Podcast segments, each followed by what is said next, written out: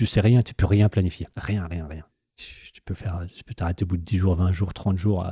Il y a eu tellement plein de configurations comme ça que, en fait, ouais, c'est bien, tu, tu l'as terminé, mais tu n'es rien par rapport à un gros temps qui va arriver. Et puis, bah voilà, ça s'arrête. C'est ça la course nature. La course nature, c'est que tu, ne sais pas ce qui va se passer. C'est l'essence du truc. Ça bouscule ton, ça bouscule ton, ton quotidien. Et puis, euh, et puis, je voudrais aussi dire que c'est, je vais pas dire que tout le monde peut le faire, mais si tu as vraiment envie de le faire, purée, il faut y aller. Il faut y aller. Euh, faut pas y aller du jour au lendemain. Mais j'ai mis presque 10 ans à, y aller, en fait, au bout du compte. J'aurais pu faire euh, plus long, plus court, c'est pas le problème. Mais il y a vraiment rien d'impossible, en fait, à, le faire, en fait. Et si tu es méthodique et organisé et, consciencieux, enfin voilà, tout ce que un j'expliquais depuis le début, il n'y a, pas de, a, pas de, a, a pas de surhomme, il n'y a pas de course la plus dure du monde. Euh, voilà. Bonjour à tous, je suis Guillaume Lalu et je suis ravi de vous retrouver dans ce nouvel épisode de Course épique. Course épique, c'est le podcast Running et Trail qui vous fait vivre dans chaque épisode une histoire de course hors du commun. Athlète émérite, coureur confirmé ou anonyme passionné, quand la légende d'une course et la destinée d'un coureur se rencontrent, c'est dans Course épique qu'elle se raconte. Course épique, c'est un nouvel épisode chaque mercredi, mais c'est également chaque lundi matin un extrait de l'épisode à venir pour bien démarrer la semaine ensemble. Nous avons donc rendez-vous deux fois par semaine. Et si vous souhaitez suivre notre actualité au jour le jour et découvrir les coulisses du podcast, je vous donne rendez-vous sur notre compte Instagram courseepique.podcast. J'ai le plaisir de recevoir dans ce nouvel épisode Eric Basset. La neige, la glace, le vent et des températures allant jusqu'à moins 40 sont le terrain de jeu privilégié sur lequel Eric aime à s'épanouir depuis plus de 10 ans. Après avoir découvert tardivement la course à pied, Eric s'est lancé en 2005 sur une première diagonale des fous. Ses envies et ses baskets l'ont ensuite mené sur des formats de course atypiques et des destinations peu courantes comme la Libye, l'Égypte, Madagascar, le Cameroun, l'Inde ou encore l'Amazonie. Son intérêt pour le grand froid naît en 2009 après une aventure fondatrice au Canada, la Rock and Ice. Il a ensuite multiplié les ultrapolaires, 12 à ce jour, dont la plus longue épreuve était alors 650 km, jusqu'à cette Iditarod 1000, une course de 1000 miles, soit 1600 km en Alaska, qu'Eric va partager avec nous aujourd'hui. Il est inutile de vous dire combien le récit de cette course si singulière va vous faire vivre d'intenses émotions, comme a pu les vivre Eric à l'occasion de cette expérience, qui reste avant tout pour lui une formidable aventure intérieure. Mais je ne vous en dis pas plus. Eric va vous raconter tout ça bien mieux que moi. Bienvenue dans notre nouvel épisode de course épique, 1600 km en Alaska. Salut Eric et bienvenue dans ce nouvel épisode de course épique. Je suis ravi d'échanger avec toi. Bonjour Guillaume.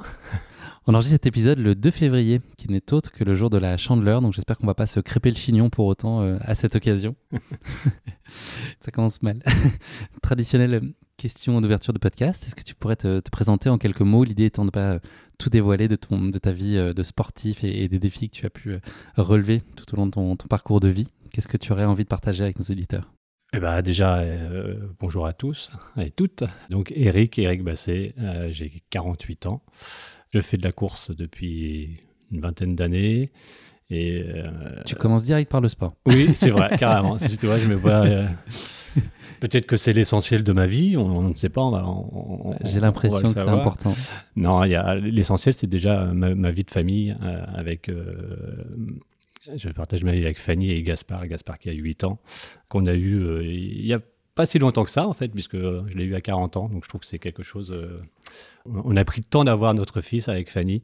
Et c'est une chose, euh, Gaspard est très important dans, dans, ma vie, en fait, dans notre vie. Je dis, je dis notre vie parce qu'avec Fanny, c'est. Voilà, on est ensemble et euh, on est un duo, vraiment. Fusionnel Oui, ouais, ouais, assez. la preuve, vous, je l'expliquerai plus tard, justement, pendant pendant la course, entre autres. Sinon, voilà, je, travaille à mon compte euh, comme technicien de maintenance. Je fais beaucoup de routes, je suis toujours en déplacement sur toute la France. Et, euh, tu vis en Normandie? Et je vis en Normandie. Je vis à Caen, une ville où les, les températures sont polaires, comme tout le monde le sait. Humide C'est surtout humide et, euh, et, pas si froid que ça, évidemment. Donc je, je ne suis pas un montagnard et je l'assume. Eric, on va parler de sport maintenant. On ouvre la porte, euh, et notamment dans tes jeunes années. Donc toi, tu as fait tes principaux pas sportifs euh, étant jeune, crampons aux pieds.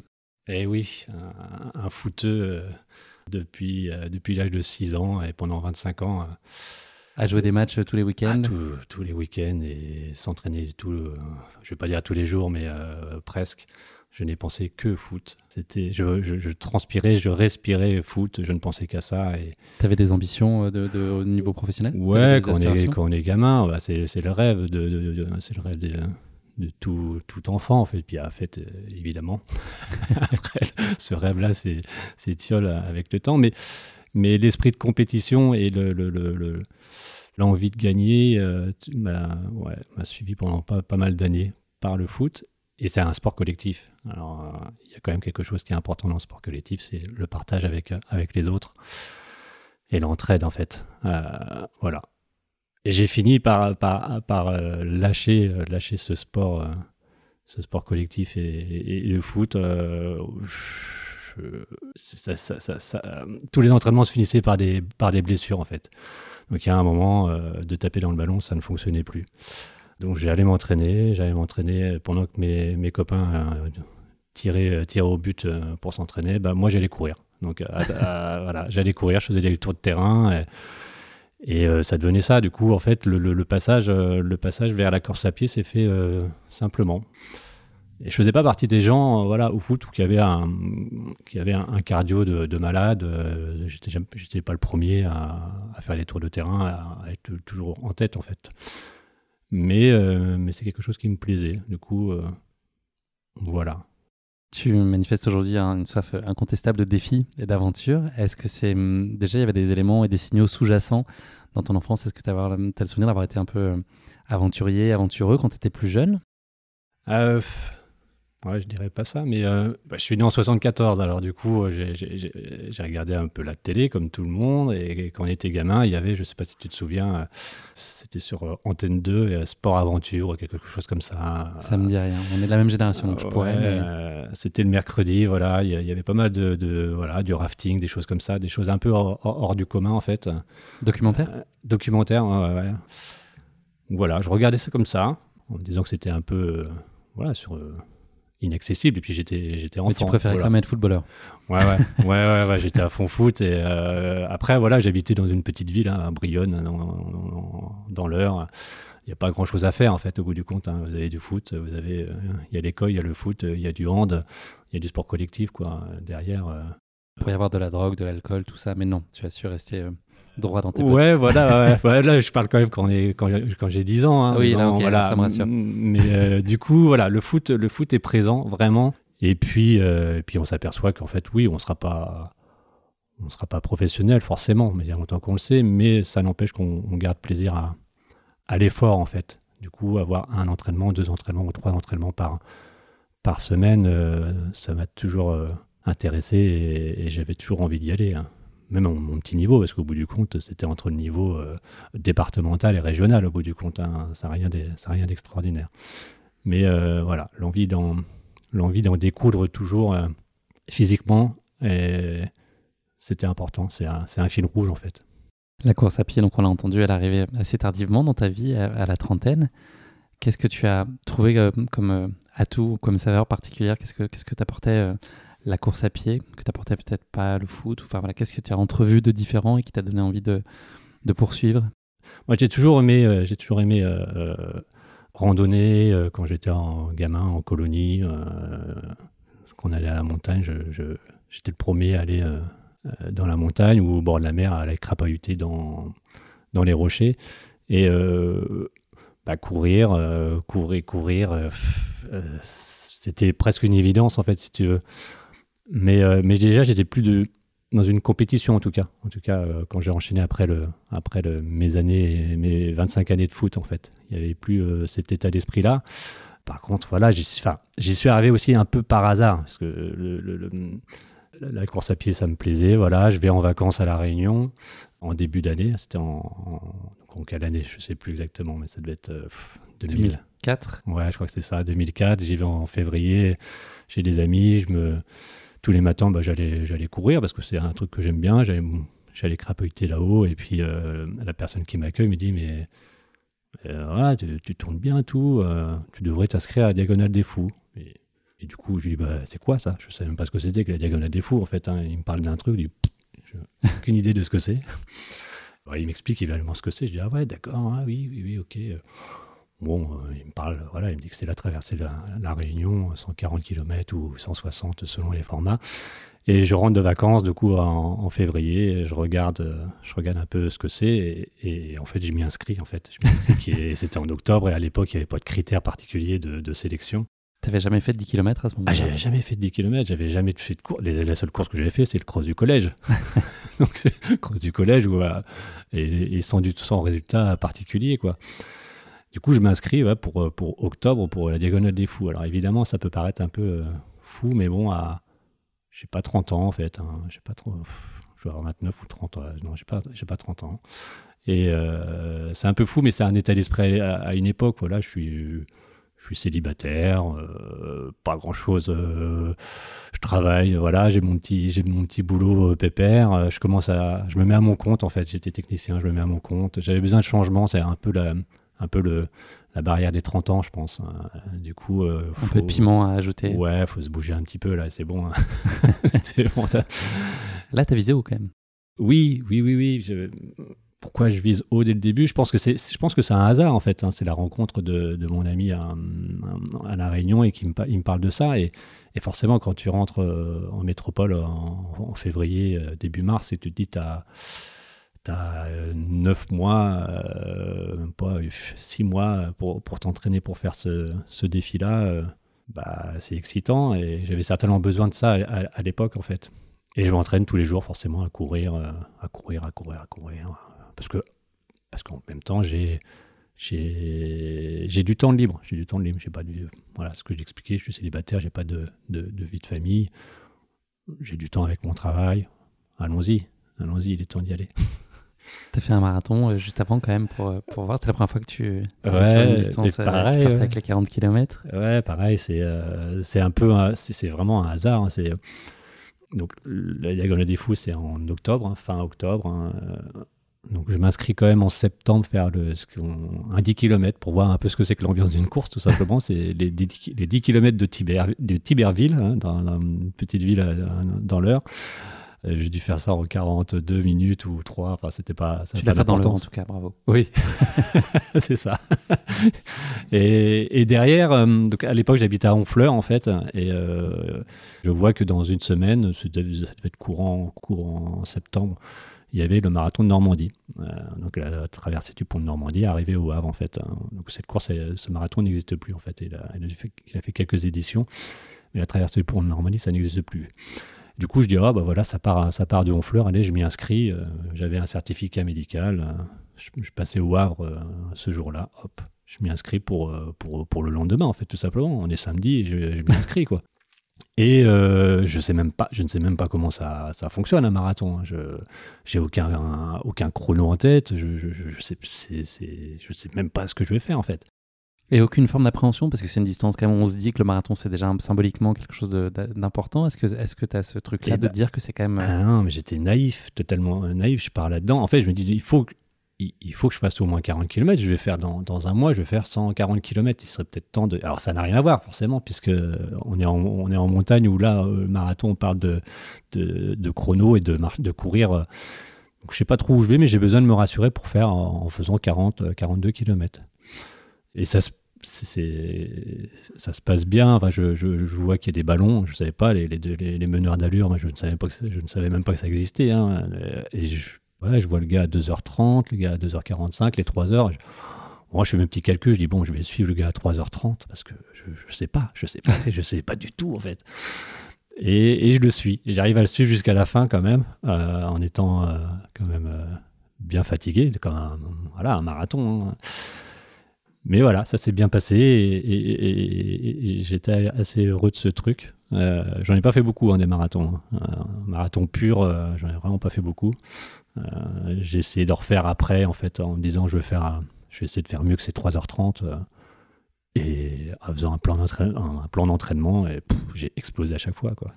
Donc en fait, je dis, bon, c'était un coup de bol, fallait le faire. à l'instinct, ça marchait mieux. À l'instinct, et, et j'ai eu l'occasion d'en faire d'autres avec ma femme, et à chaque fois, ah, c'est pas, pour dire, elle va plus vite que moi, mais du coup, ça l'a fait, ça fait marrer de se dire, je vais plus vite que toi, encore une fois. alors qu'à la base, je, voilà, je dois faire 3h30, mais je ne peux plus faire ça, en fait je ne peux plus faire ça. Enfin bref, c'est pas grave. Euh, et derrière, du coup, voilà, je, je, me dis que je suis prêt pour, euh, pour faire la, la diagonale des fous. Qui s'est bien passé.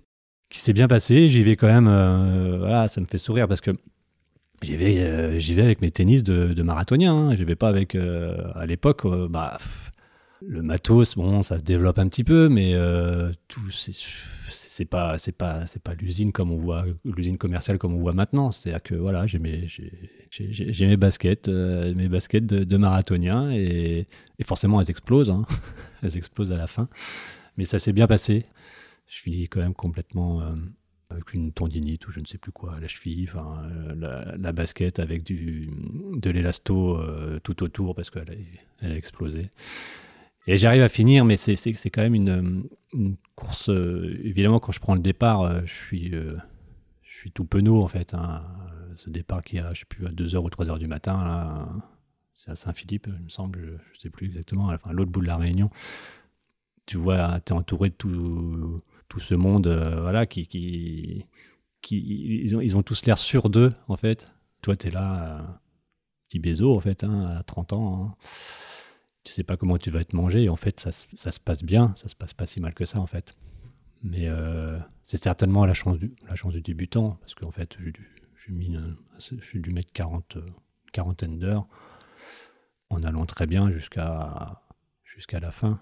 Mais en étant blessé à la fin, mais ça c'était rien. Mais en fait, je suis arrivé sur le stade de la Redoute, c'était quand même quelque chose de assez incroyable pour moi quand même, parce que au bout du compte, 140 km sur un truc comme ça, et t'es es, applaudi par tous les gens du stade alors que bon. Euh, Quand même Eric Basset. Ouais, c'est ça, bien sûr, je le savais. Hein. Non, non, mais du coup, c'est. Euh, c'était assez fort quand même mon émotion. Euh, moi qui connaissais quand même pas tout ça, voilà, t'es applaudi. Le premier applaudi évidemment. Enfin, j'étais pas là pour, j'étais pas là pour l'entendre, mais j'ai vu les images. Et toi, tu es, applaudi, et le dernier, les, les autant. Enfin, c'est une course assez magique quand même. J'ai trouvé. Donc celle-ci, elle, reste quand même gravée dans, dans, ma, dans ma, mémoire. Et, derrière, voilà, je, je, j'ai envie de continuer de faire des, jours, des, des courses de ce type-là. Euh, Assez singulier, même tu mets le curseur un peu plus loin dans la singularité, dans l'intimité des courses que tu vas cibler. Ouais, ouais, j'ai besoin, et puis j'ai besoin de voyager. Alors voyager, euh, j'ai toujours voulu voyager, mais euh, voyager pour faire quoi Aller voir des musées, un concert. J'ai pas trop de je sais pas trop quoi faire en fait du coup et, j'associe la course à pied à, mes voyages en fait du coup je regarde les magazines de, l'époque tiens il y a une course à Madagascar tiens il y a une course tiens il y a le marathon des sables tiens il y a du coup voilà je m'organise je fais mes vacances euh, et mes défis euh, par rapport au lieu donc euh, t'attends d'aller à un concert quand même après ou pas? Mais non justement en fait j'en fais tellement en fait j'en fais beaucoup il y a une boulimie de courses voilà, sans, sans planification, il euh, n'y a, rien de très, y a rien de très sérieux physiquement, en fait, au bout du compte. C'est faire pour, c'est faire pour faire. Il faut, faut, faut, faut, être clair. Il n'y a pas d'esprit de compétition. Je ne vais jamais pour gagner. J'y vais juste pour voilà, découvrir le. Je ne vais pas dire découvrir le pays, mais découvrir, si, le, le pays dans, dans, dans, dans, un lieu particulier. Il n'y a que quand on va au fin fond de Madagascar et qu'on traverse, qu'on traverse des villages avec des enfants euh, qui vous regardent avec des yeux. Euh, des, grands, de grands yeux, ça vaut tout l'or du monde, quoi, de toute façon. Tu... Peut-être pour citer quelques pays, donc tu as, couru en Libye, en Égypte, Madagascar, tu l'as dit, le Cameroun, l'Inde, l'Amazonie, ouais. plein d'autres. L'Amazonie, oui, ouais, c'était, ouais, ouais, tous ces pays, ouais. Voilà, il y, en a beaucoup. tu allais exclusivement sur ce type de course, euh, faire, faire le semi-marathon du coin ou aller faire un trail dans les Alpes, c'était pas, ça ne présentait pas d'intérêt pour toi à ce moment-là, c'était vraiment. Euh, eh ben, je, si, je, j'ai fait quand même le grand raid des Pyrénées, mais les petits, les petits trails, en fait, euh, non, non, je n'ai pas fait. Bah, en même temps, voilà, j'habite, j'habite en Normandie, donc si tu veux en faire, il faut quand même prendre la voiture pour aller dans les Alpes ou les Pyrénées. C'est quand même une organisation ça m'est arrivé de le faire et de de, de, de pas me réveiller, d'avoir fait la course, d'avoir fait la route la veille et pas me réveiller le matin. Ça m'est arrivé deux fois. je, disais, c'est un signe. Je crois que t'es pas fait pour euh, faire des courses euh, dans les Alpes ou dans les Pyrénées. Euh, après, je faisais des petites courses en Normandie, histoire, voilà, des 20, des 30, qui sont très bien. Hein, sont mais, euh, c'est pas ça que tu voulais chercher parce que là on parle de, sport, mais il y a aussi une aventure intérieure, une quête, du dépaysement, de la découverte. Ouais, ouais, Du coup, voilà, pendant plusieurs années, je fais vraiment du ski abordable en, en voyage. Voilà, donc c'est souvent des, des trails dans les pays chauds pour le coup. 2009, c'est euh, la fin des pellicules Kodak, c'est le début du Bitcoin, ça remonte un petit peu, et puis c'est l'année où l'Airbus A320 de l'US Airways a fini dans les eaux gelées de l'Hudson River euh, ah. à New York, mais c'est aussi l'année de ta rencontre avec le froid. À l'occasion de la Rock and Ice au Canada, c'est une révélation, je pense qu'on peut le dire. Est-ce que tu peux nous, raconter cette première expérience dans des conditions assez extrêmes avec le froid? Ouais, ben en fait, pourquoi je me retrouve à la Rock and Ice au Canada, c'est qu'en fait, je, sur une des courses dans le désert, je rencontre un, un ami qui connaît un ami, voilà, qui a un ami, voilà, qui, qui, qui, qui est contact de course de la Ice en fait. C'est Gérard Verdonnet, hein, je, je le, le citer. Le. Ouais, Gérard Verdonnet qui a fait plusieurs courses dans le grand froid avec, euh, avec Marc Perrier. Et du coup, il me, il me dit, tiens, euh, je suis contact de la course euh, la Ice si ça t'intéresse, on y va. J'ai quelques, il y a trois, quatre Français qui viennent avec nous je, lui dis, ouais, c'est. Ça ressemble un peu au coup de la diagonale des fous, cette histoire-là. Eh ouais, c'est un peu ça. On te pitch un truc dont tu ne connais pas euh, grand-chose et tu. C'est ça, en fait. Tu te tenter. Et, je lui dis, je lui dis, mais attends, le, froid, j'habite en Normandie, toi tu habites dans le Jura, tu sais ce que c'est, tu en as déjà fait. Il me dit, non, mais tu viens faire un petit stage avec, euh, avec moi dans le Jura et je t'explique ce qu'il faut. Euh, voilà, on fait un, voilà, on fait un week-end ensemble et fais-moi confiance, ça se passera bien. Tout. Donc on y va nous explique, euh, on fait ce, stage dans le Jura. Pas à moins 30 hein, ni à moins 20, il, y avait de la neige et, voilà, il, explique tout le, tout le cheminement, la poulka, les, les, les, les vêtements techniques et puis les, conditions et les contraintes météo en fait qui, peuvent y avoir. Et euh, euh, du coup, ça se passe bien. Voilà, on va, à la Rocanax, qui est un peu à l'époque l'équivalent, c'est un peu un marathon des sables, dans, mais dans le froid en fait. Hein. il y a six étapes, 240 km et six étapes. Une organisation vraiment super, hein, de gros moyens. Euh, des moyens, voilà, une organisation à la, à la, marathon des sables et ça fonctionne bien. Et je prends un grand plaisir, un réel plaisir à faire cette course-là. Puis ça, ça change tout. Enfin, on n'est plus du tout dans le on n'est plus du tout dans le show. Euh, on n'est plus du tout dans le show et c'est une autre approche en fait. Voilà. De paysage et de solitude. On a moins de monde aussi. C'est des courses où forcément il y a moins de monde. Et peut-être à l'époque j'ai besoin d'avoir un, peu, un peu moins de monde. Après, quand tu fais le, tu fais la Trans 333 de Gestin, tu es un peu tout seul. Hein.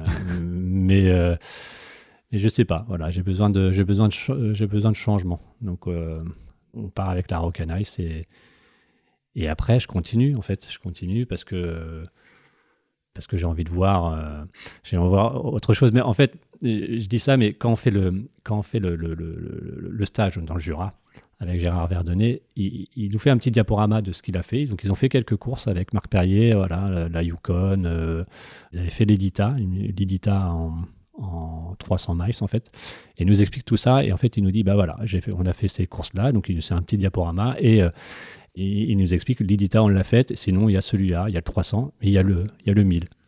Et là, tout de suite, il dit ah ouais. J'ai toujours pas fait la Rocanice, hein, j'ai jamais été dans le froid. Je dis ah ouais quand même, 1000, 1600 km. du coup, ça fait un peu tilt dans la tête, mais mais euh, voilà, j'imagine voilà le traverser l'Alaska, c'est un truc de fou, quoi. Et même eux qui ont déjà fait des courses, ils disent non, mais euh, on peut pas le faire. Et on a, parce qu'il faut des moyens, pas que physiques, il faut aussi des moyens de, temps, partir 30 jours. Enfin voilà. Donc on parle de ça, c'était, on est en, ouais, on est en 2009, quoi. Mais j'ai un petit peu ça dans la tête et, et je veux pas faire comme la diagonale des fous, c'est-à-dire je vais pas aller faire. De toute façon, tu peux pas. Tu peux pas partir euh, faire la mille comme ça, mais tu vois bien qu'en fait, il y a des sélections à passer. Il faut un petit CV pour pouvoir être, être accepté sur la mille. Du coup, j'ai ça en tête. Alors euh, voilà, je fais pas comme euh, la, diagonale des fous. Je vais pas y aller comme ça en fermant les yeux. Il faut que je m'y prépare. Et puis, et puis dans ma tête, c'est autre chose. Le froid, c'est un peu effrayant quand même. moi, mon regard de, Normand, euh, je, ne sais pas. Donc euh, voilà, je pars, je pars pour la première à la Rocanice, puis après on continue. Je, je, regarde un peu toutes les courses qui se font un petit peu dans, dans le monde. Il n'y en a pas tant que ça en fait, en, 100 miles, 100 miles, 100 km ou 150 km.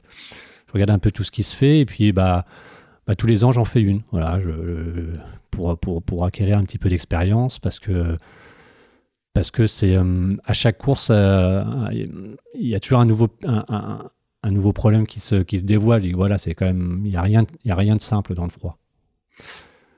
Du coup, je prends le temps vraiment de m'y préparer et euh, j'en fais une dizaine en fait. Je fais une dizaine de courses euh, qu'on va appeler ultra polaire ou, ou raid polaire en fait. Hein, parce, que, parce, que, parce, que, parce que pour moi, je suis, dans ces courses-là, je suis un, suis même plus un coureur, hein, je suis devenu un marcheur. Hein. Alors, sur la limite entre l'ultra trailer ou l'ultra marcheur ou l'ultra randonneur. Ça, c'est tout le monde le, tout le monde le vit. tous les gens qui ont fait de l'ultra savent de quoi je parle. Donc voilà, je, continue, je continue euh, euh, cet apprentissage, cette expérience, euh, course après course, année après année, par diverses courses dans le nord, dans le Grand Nord. Donc ça va être Suède, Finlande, Norvège, Canada, Alaska, et sur diverses distances. Voilà. Le sujet de la peur, là, tu l'as, tu l'as évoqué brièvement. Est-ce que c'est hum, un sentiment que tu connais sur chacune de tes courses extrêmes? Est-ce qu'elle est indispensable et inévitable? Euh, Indispensable? Non, elle est pas. Non, non, elle est pas indispensable. C'est pas, c'est pas, c'est pas une chose qui me. Non, non, c'est, pas mon. Tu prends jamais un départ en disant il y a un risque que peut-être euh, ça, ça, se passe mal ou que je puisse pas être à l'arrivée? Non. Non, non, je, reprends chaque, chacune de, mes courses, mes premières courses. Euh, je sais pas, du coup, ouais, c'est peut-être de l'inconscience, mais non, non, non, je partir pour pour traverser euh, les, enfin, voilà, un, bout du désert égyptien ou libyen, euh, mon état d'esprit, c'est voilà, j'ai comme tout le monde, j'ai deux, deux, bras, deux jambes, euh, qu'est-ce qui va m'arriver Il n'y a pas de raison, je ne je, je, me mets pas en danger en fait. L'idée, c'est pas de se mettre en danger. T'as jamais eu de coup de chaud et des frayeurs là sur les courses dont tu nous as parlé, enfin sur les ultra polaires que tu as pu faire? Ah, sur les ultras, si, si, les ultras polaires, oui, si, c'est plus, enfin, c'est plus compliqué parce que euh, moi, je crois que là que tu parlais des. non, je parlais vraiment dans, spécifiquement sur ce type de course-là. Ouais, ouais. Mm. Alors pour le coup, oui, il y, a, faut, il y a quand même une préparation qui doit être euh, méticuleuse sur, le, sur une course, euh, sur une, course dans le grand froid. tout doit être millimétré et on va dire un blizzard qui arrive où tu es dans une journée où il va faire 0 ou moins 10 ou moins 15, et d'un seul coup, tu vas tomber à, à moins 30, euh, à moins 25, moins 30 ou moins 35. En fait, il euh, faut, faut l'anticiper. Si tu l'anticipes pas, euh, là, oui, c'est dangereux. Donc, soit, soit tu prends le départ et tu as peur de ça, soit tu le prépares vraiment en te disant je, je suis prêt à affronter ce qui va se passer. Alors, tu n'es pas, pas, pas prêt pour affronter un, blizzard à à 200 km/h et, et, moins 50. Mais euh, en, théorie, tu es censé être prévenu de ça quand même. Par contre, un blizzard, voilà, ouais, un peu de vent à 50 km/h et, moins 30, euh, oui, c'est dangereux. Du coup, si tu t'y prépares pas euh, avant, peut-être quoi être effrayé. Mais l'idée, c'est de se préparer à tout ça. Le risque le plus difficile à limiter, c'est ça, c'est les conditions météo. Est-ce qu'il y a d'autres typologies de risques, vraiment le, je sais pas, sur l'alimentation, sur euh, les animaux, l'environnement? Est-ce que c'est quoi la chose la plus compliquée, même fort de beaucoup d'expérience, que tu peux pas euh, particulièrement pas maîtriser pleinement et qui est le plus gros, euh, le plus gros danger? Bah, Si on part sur un effort, un effort long de, de, plusieurs jours, l'équation, elle est, elle, est pas juste je marche, je m'alimente et je marche le plus vite possible parce que voilà, parce que parce qu'il y a une ligne d'arrivée à, à passer en ultra, on va, toujours un peu chercher euh, ses limites en fait. Du coup, euh, on va pas s'arrêter tant que tant qu'on n'est pas fatigué en gros. Euh, pas fatigué, mais on sait bien qu'on va se mettre en mode en mode robot et que et que tant que le sommeil n'arrive pas, on, peut, on est capable de continuer. Alors on s'alimente comme il faut, là, et la différence de l'ultra polaire, c'est qu'on ne peut pas aller jusqu'aux les hallucinations. C'est bah, c'est pour moi en tout cas, c'est interdit. C'est-à-dire que les alus euh, dans le désert égyptien, il n'y a pas de souci. Tu, tu, te couches par terre, euh, tu t'endors et puis tu te réveilles. dès que tu es un peu froid, tu vas te réveiller. Le frisson va te faire te réveiller, tu vas repartir. Dans le Grand Nord canadien, euh, ça se passe pas comme ça. Quoi. Du coup, si tu commences à avoir des alus, c'est déjà c'est déjà un mauvais signe et il faut déjà se, se, se poser la question, il faut se coucher tout simplement. C'est super important parce que là, ça ne pardonne pas. J'ai vu des gars, moi, avoir des alus, j'en ai dans certaines courses, hein, et ils étaient, ils étaient limite en, en, hypo, en fait, tout simplement, et ils ne s'en rendaient pas compte, ils commençaient à délirer. Et ils se rendaient pas compte du tout de ce qu'ils avaient parce qu'en fait, c'est des gens qui n'avaient pas trop d'expérience dans, le grand, dans, dans, le Nord et qui, étaient, qui, qui, venaient de la course à pied classique, du trail normal et, et pensaient que ça passait, mais non, ça passait pas. Là, il y a gros danger. Bah ouais, il y a gros danger. C'est pas, faut pas arriver aux alus. Faut pas vraiment pas arriver aux alus. Donc euh, pour pas y arriver, bah, bah, il faut être raisonnable. C'est facile à dire quand, quand, on, quand, on, part sur des kilomètres et des kilomètres ou euh, être raisonnable, euh, c'est pas simple. On a envie d'y aller en fait. Il faut très bien se connaître aussi. Il faut interpréter les signaux, justement ces signaux faibles, avant que ça devienne préjudiciable. Ouais, il faut. Il, y, a des, signaux si on prend une journée, une journée type, euh, on, est fait pour quoi? On est, fait pour, on est capable de marcher 10 euh, heures, enfin 8 heures, 10 heures, 15 heures, 20 euh, heures. une journée fait pas l'autre. Mais quand votre corps dit qu'il est déshydraté, bah oui, il faut boire, c'est pas évident.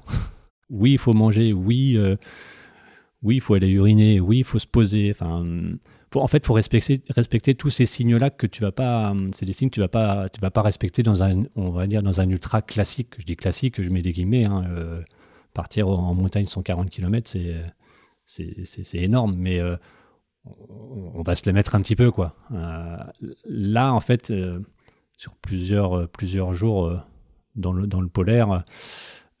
Chaque petit élément et détail est, important. Il faut l'écouter, il faut s'arrêter et gérer, et gérer sans arrêt.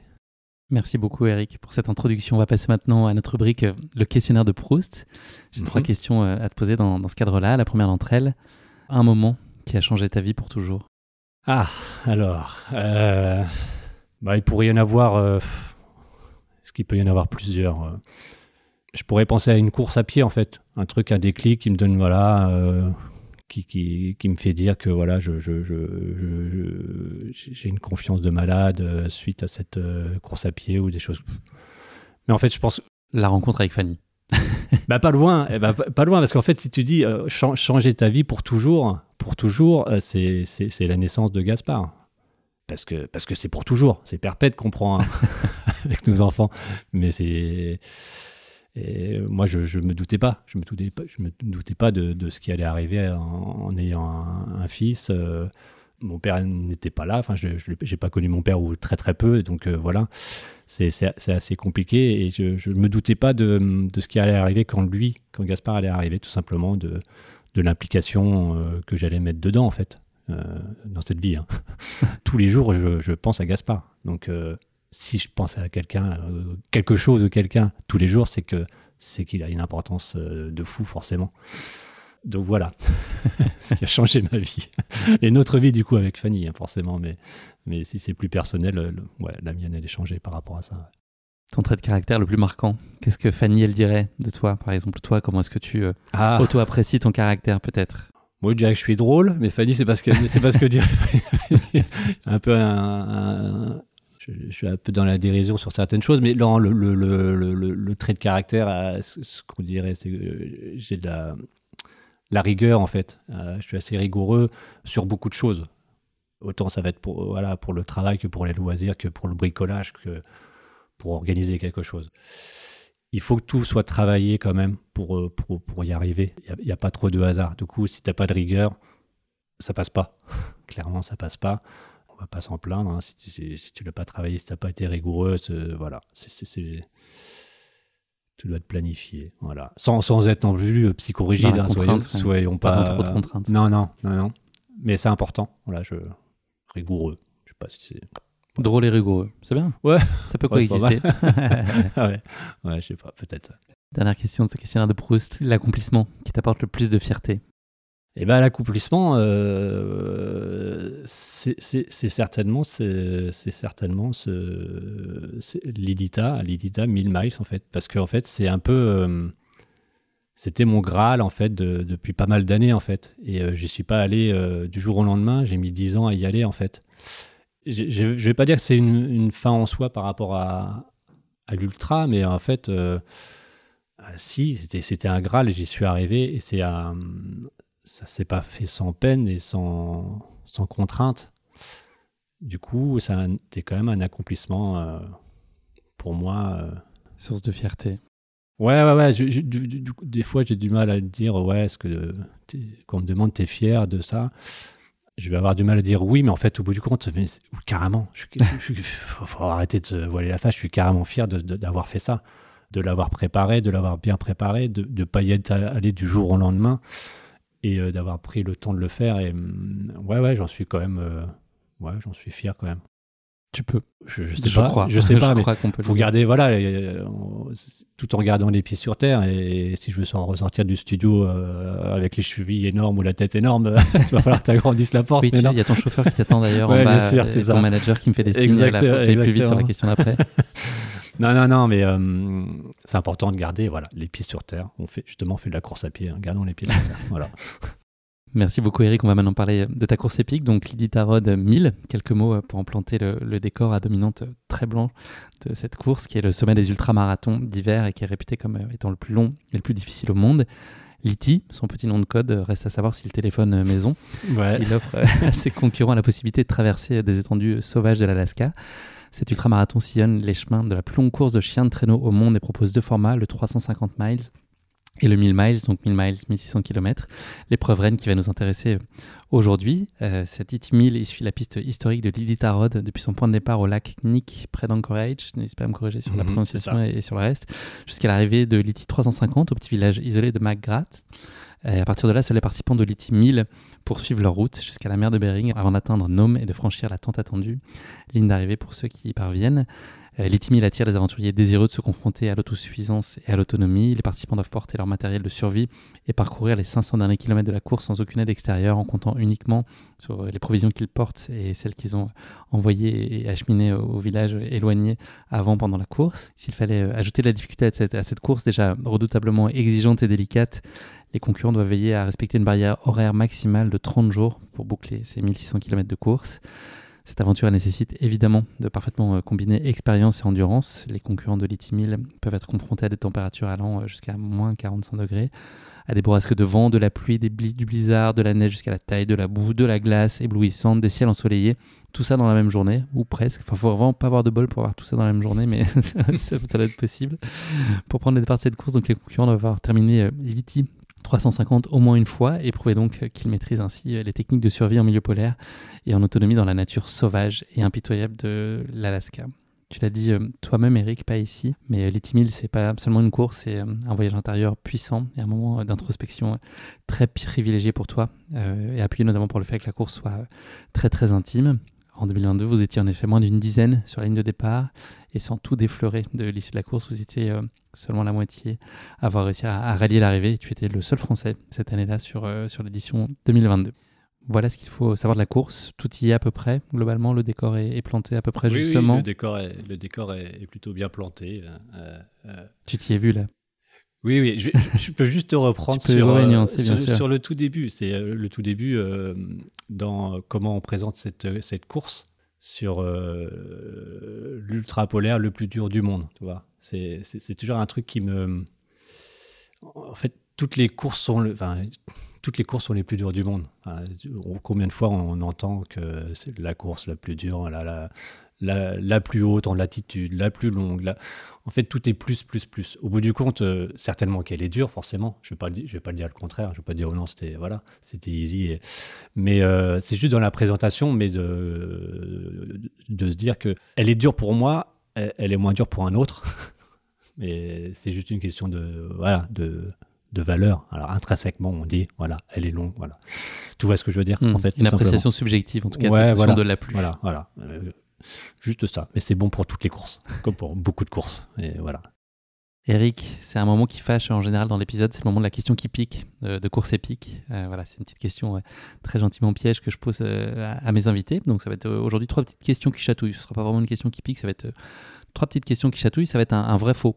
J'ai Mhm. trois questions pour toi, donc euh, voilà, statistiquement, euh, ça devrait quand même assez bien se passer. Euh, tu vas voir, cette question qui pique, c'est un exercice aussi périlleux Ah ouais qu'un qu'un ultra polaire de 1600 km dans le grand froid, ou presque. Écoute, je, je reste, voilà, je reste là. J'écoute. Ouais. Première question. Le drapeau de l'Alaska, dans quel cadre de cette E.T., a été imaginé par un enfant de 13 ans? Est-ce que ça te paraît possible? Je vois bien à quoi il ressemble. C'est un drapeau européen un peu destroy, le- drapeau de l'Alaska. Ouais, Eh, on va dire vrai. Bravo. Je te demanderai pas son nom, euh, mais il s'appelle Benny Benson. Il a, il a imaginé ce drapeau euh, en 1926. Et donc voilà, il, il deviendra le drapeau officiel de l'État lors de l'adoption de, de l'Alaska dans l'Union en 1959. Voilà. Il est beau d'ailleurs. Ouais. Ouais. Ouais, il est intéressant. Ouais. J'ai fait des recherches. euh, J'invite les auditeurs à, à regarder ça. Deuxième question de ce. Bah bravo déjà, un sur un, pas mal. Ouf. Ça part bien. Les USA ont connu euh, une seule et unique bataille sur euh, leur terre à l'occasion de la Seconde Guerre mondiale. Et c'était en Alaska. Est-ce que c'est un mensonge ou est-ce que c'est une vérité? Non, c'est faux. Eh ben, c'est vrai. la seule bataille de la Seconde Guerre mondiale qui s'est déroulée sur le sol américain a eu lieu en 43, 1943, après l'invasion des îles Aléoutiennes par les Japonais. Euh, et donc cette île appartient euh, à l'Alaska. Et donc la bataille d'Attu a duré du 11 mai au 30 mai. Ça a été relativement euh, Ah, c'est une île. rapide. C'est une île Ouais, d'Alaska. oui, oui, Ouais, pardon. voilà. Excuse-moi, excuse-moi. J'ai pas été assez précis Ah, non, euh, en. Alaska, dans l'état d'Alaska en tout cas, et, et ses extensions. Ok, dernière question, Ok. un sur deux. Ah. L'Alaska a la plus faible densité de population des États-Unis. Donc, si l'île de Manhattan avait la même densité de population que l'Alaska, seulement 64 personnes vivraient sur l'île de Manhattan. Eh oui, oui, oui. J'étais un peu, j'étais un peu eu parce qu'en fait, c'est encore moins que ça. Il Ah, serait seulement, beaucoup, ouais, il serait Ouais. 16. Il y aurait 16, Ouais, 16 ouais. habitants sur l'île de Manhattan à ISO euh, densité. Ouais, je sais. ouais. Bon, ok. Merci, piège. Ouais, bon. Ça a été un peu l'Alaska catastrophe sur la fin là, mais Ouais. pourtant t'étais bien parti. Ah, tu avais préparé ta réplique en Ah disant bah, je vais faire une toujours. bonne. Voilà. Ah, euh, mais c'est l'endroit. Alors, les, les auditeurs très fidèles du podcast savent qu'il y a toujours des petites vannes. Et si j'avais fait placer là. 3, 3 sur 3, c'était quoi la vanne? Je C'était pas de doute, tu es l'Alaska d'or ah. de, de cette question qui pique. tu vois, j'ai les, deux options à chaque fois. Je, je dévoile un peu mes secrets. Il y a de l'improvisation quand même hein, aussi, c'est le but du jeu. Mais, mais, mais, mais comme il y en a toujours une à ce moment-là, il faut que, il faut que j'en ai une Ouais, sous le coude. Ça marche. Allez, je reste. Allez, c'est bon. Écoute, 1 sur 3, c'est déjà, c'était c'était pas simple. Ton, ton histoire avec Lily Tarot, donc tu nous, tu nous as parlé de la façon dont tu l'avais en- entendu parler pour la première fois. Elle s'est construite de façon tangible à partir de, de 2007. Est-ce que tu peux nous parler un peu des différents rendez-vous plus ou moins euh, heureux et des fortunes que tu as connues sur chaque année, euh, soit pour des raisons, toi, euh, la façon dont la course s'est passée pour toi ou des, raisons exogènes qui ont fait que la course n'a pas eu lieu. Mais euh, est-ce que tu peux nous, dresser un peu le portrait entre 2017 et puis finalement 2022 de ton, de ton rapport à Lily Tarot, de tes expériences là-bas? Ouais, donc c'est après, donc que, on parle que de l'Idita Road et euh, après les expériences sur les autres courses polaires. Bah, du coup, voilà, il faut, il faut faire le 300, la, première épreuve, le 300 pour avoir le droit de faire le 1000. Il faut avoir aussi un- une, expérience, euh, un petit CV pour pouvoir euh, être retenu pour faire le, le 1000 en fait. À partir de ce moment-là, bah, bah, moi j'ai fait, j'ai commencé par faire ce qui existait sur l'Edita. Ils avaient fait un format 120 miles. Il y avait le premier 120 miles. Après c'était le 300. Et euh, après c'était la 1000. Donc j'ai commencé euh, la première année à faire le 120. Il n'existe plus ce format-là. C'est dommage parce qu'il est plutôt chouette. Je t'interromps, mais c'est dans cette logique déjà d'avoir en tête le 1000. C'est une construction pour ça. Ouais. Tu, tu la fais pas pour juste explorer, tu as en tête qu'un jour ça pourrait te mener au, au 1000. Ouais, ouais, c'est vraiment ça. C'est- presque. le- ouais, je, je fais le 100, le 120 et le 300. Je, ne- je ne pense qu'à une chose, c'est euh, c'est le 1000 et continuer à me préparer. Parce que j'ai fait d'autres courses avant. Euh, donc l'idée, c'est de continuer à se préparer, d'organiser de l'expérience et, avoir le droit d'y participer, de s'y inscrire. Du coup, euh, je découvre, je découvre euh, l'IDITA en 2017 euh, par le 120 miles. Tout se passe plutôt bien en fait, c'est une découverte du parcours. Et l'année d'ap- l'année d'après, bah, du coup, je décide de m'inscrire tout simplement au 300. hein. Forcément, genre, euh, genre ça va être facile. Et puis en fait, euh, la- l'année où j'ai fait le, le, le, le- le- le 120, j'avais fait plusieurs courses. J'avais fait trois ultrapolaires, un aux États-Unis, un, un, du coup en Alaska, le 120, et euh, un dans le- 66-33 Ouais, ouais. Et, euh, 660 km. 660 euh, arrivé à, à la mer de Beaufort et que essayé de faire depuis quelques années et que je, que je termine du coup en 2017. Mais en fait, j'ai fait vraiment beaucoup de courses, trois, trois grosses courses euh, euh, dans le froid. Et euh, quand je m'inscris au 300, voilà, hein, c'est la suite logique. 2018, je vais faire le 300 et, et, et je pars et je m'arrête au bout de 24 heures. Game over. Ouais, plus rien, plus rien. Et je suis persuadé que je- je- je- j'aurais pu y aller, en fait. Enfin, mais je le sens pas, en fait. Je, sens pas le truc. L'idée, c'est de, de- de terminer le 300 en étant en forme pour dire l'année d'après, je fais le 1000, mais voilà, euh, il en reste trois fois plus.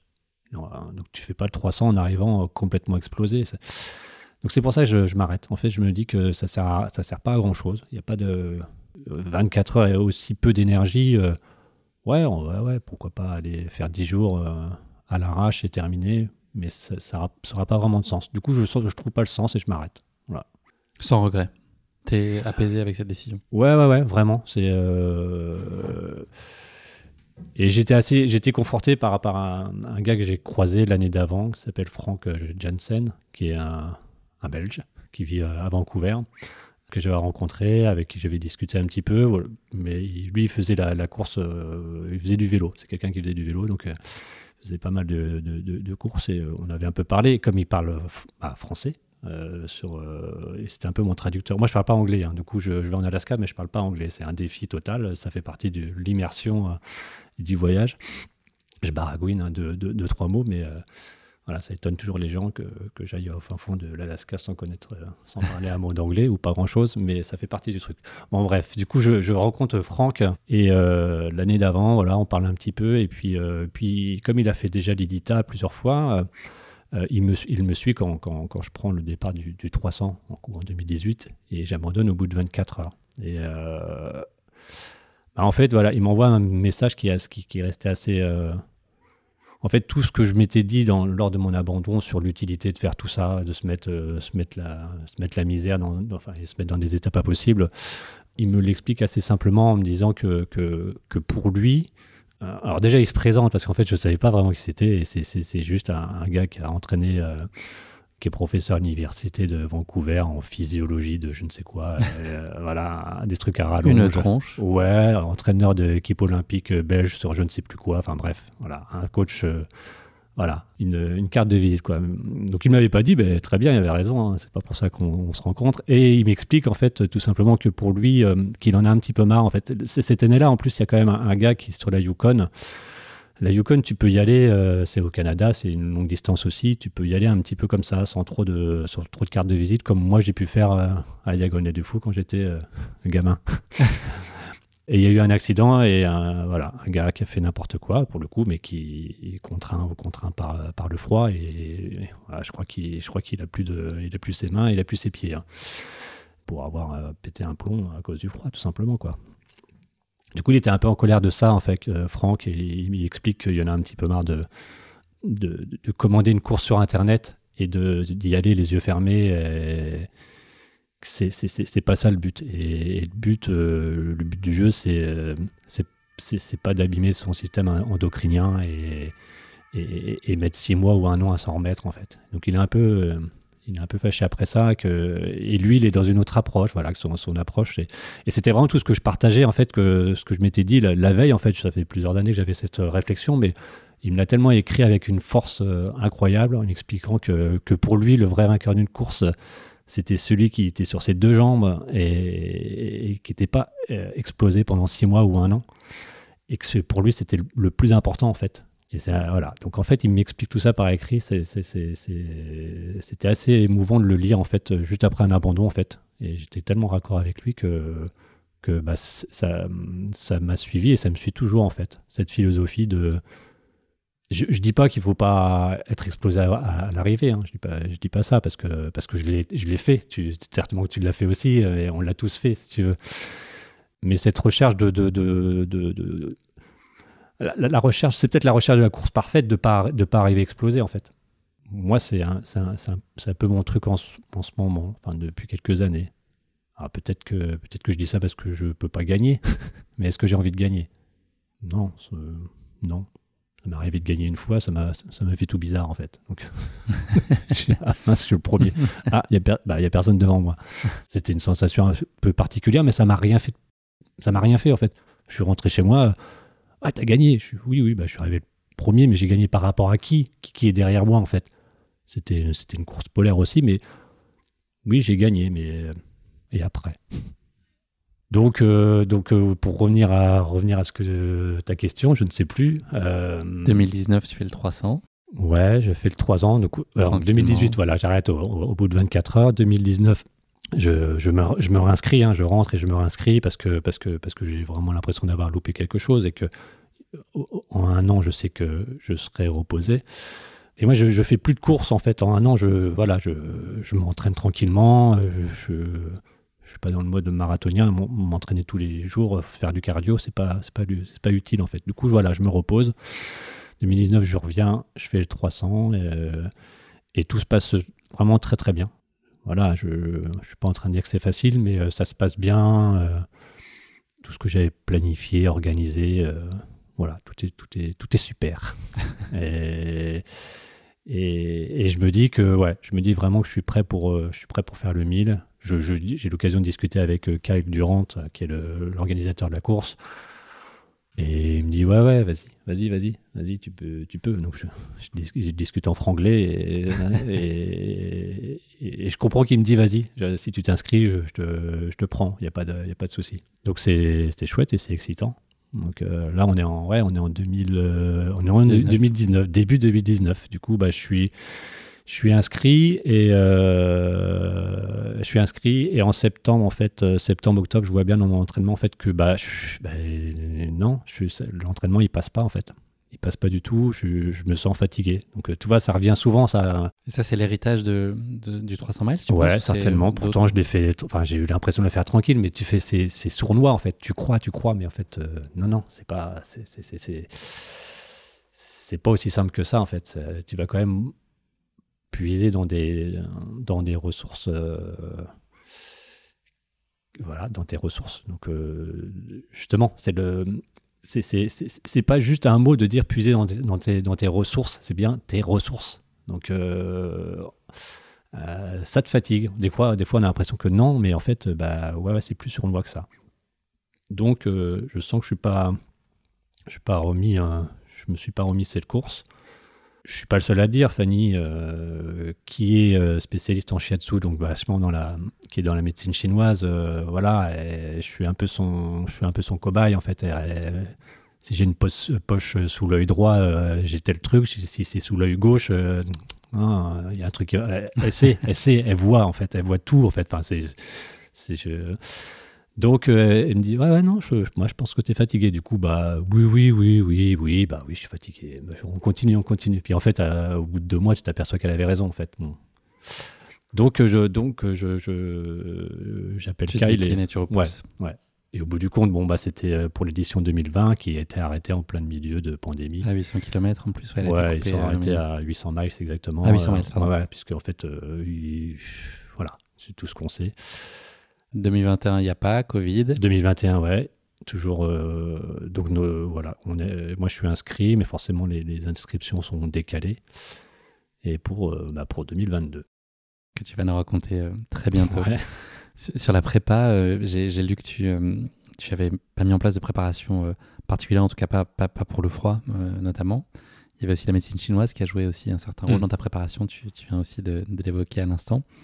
Qu'est-ce que tu as pu mettre en place qui pourrait être euh, intéressant de savoir pour nos auditeurs sur, sur ce type de course et quand même tu t'es pas préparé spécifiquement pour le froid? Est-ce C'était quoi les grosses briques, les grosses composantes? Bah, en, fait, euh, aborder le froid, c'est. Je l'aborde avec de l'expérience. Alors, euh, après, après une dizaine d'ultra polaires. Donc, je sais un peu où, où, je vais. Là, je te parle juste de l'expérience, je te parle pas du, du physique. Donc, ça, je sais que qu'il faut absolument une méthode, être patient, être organisé, que tout tient, enfin, beaucoup de choses tiennent à la logistique le physique. Depuis des années, moi, je m'entraîne, voilà. Euh, j'ai toujours mon petit parcours. Euh, j'habite à Caen. Euh, je prends le train le matin vers Bayeux et puis je reviens, je reviens en, courant, marchant le long de la mer, à Romanche. Entraînant ta poulka sur la roulette Non, pas du tout. non, non, même pas. Du coup, voilà. Si j'arrive à faire ce petit parcours qui fait 60, 70 km dans la journée en terminant tranquillement, enfin tranquillement en courant, et que ça va, que j'en ai pas plein le dos, je considère que mon entraînement, il, est, il, a été efficace et, je le valide comme ça en fait. Sans, sans penser à un chrono particulier, c'est juste d'arriver chez, chez moi et en me disant ah, c'est bon, euh, je vais bien, je suis pas fatigué entre guillemets, hein, je suis pas fatigué évidemment.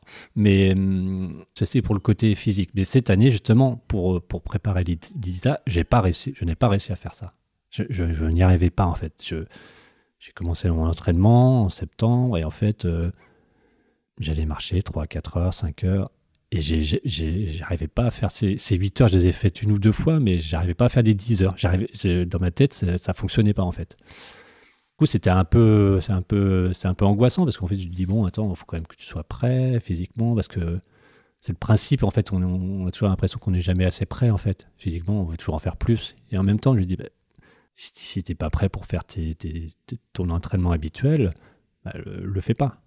Le fais pas. Euh, si c'est pour te blesser, euh, laisse tomber. Et en plus, quelques, au, mois de, novembre, je me suis cassé le coude. Donc, euh, en faisant de la trottinette. On rigole pas, s'il te plaît. Pardon, j'essaie de me contenir. Avec Gaspard qui. T'as oublié tes protège-coudes. C'est ça, donc, devant plein d'enfants, et t'as ton fils qui arrive et qui dit Waouh, la honte, papa J'ai fait un beau gadin. C'était pour faire un 360, rassure-moi. C'est ça, c'est ça. Donc j'avais un peu mal, j'ai pas fait voir, j'ai pas fait, mais en fait j'ai pas, j'ai pas trop fait voir que j'avais mal, mais euh, j'ai fini à l'hôpital avec euh, avec une attelle pendant tout le mois de novembre et jusqu'en décembre quoi. Donc euh, la préparation elle est un peu compliquée. Elle est compliquée, mais au bout du compte, bah en fait, bah, je me repose en fait. Je, me repose et en fait je fais, je, fais de la muscu à côté, mais ça je, faisais déjà avant. C'est important pour tirer une poule de faire un petit peu de haut, de bas. Je fais la gaffe parce qu'avec mon coude c'est difficile, mais mais du coup, je pars un peu sur une autre préparation, en fait, parce que je me dis, bah, voilà, c'est stoppé pendant un mois. Peut-être le moment de ne pas trop marcher. Voilà, c'est comme ça. Je, toujours une petite philosophie de, de Bouddha, de tout ce qui arrive est utile. Je, je, pense toujours à cette réflexion-là. Et ben voilà, c'est arrivé, je me suis cassé le bras, il faut que ce soit utile à quelque chose. Donc euh, voilà, profitons-en. N'empêche que tu n'es quand même pas sûr de toi. Donc physiquement, euh, c'est pas extra, c'est pas non plus à la ramasse, mais euh, c'est pas voilà. optimal. Non, c'est assez classique. Mais mais pour en avoir fait beaucoup, beaucoup quand même, je, je, je sais quand je, je, sais, je sais que je sais que c'est pas optimal, vraiment. Là, c'est pas c'est pas du flanc, c'est pas c'est pas ouais, c'est ça, t'es jamais content, il t'en faut toujours plus pour t'entraîner. Non non là, je je sens. Sans que ça sème le doute pour autant.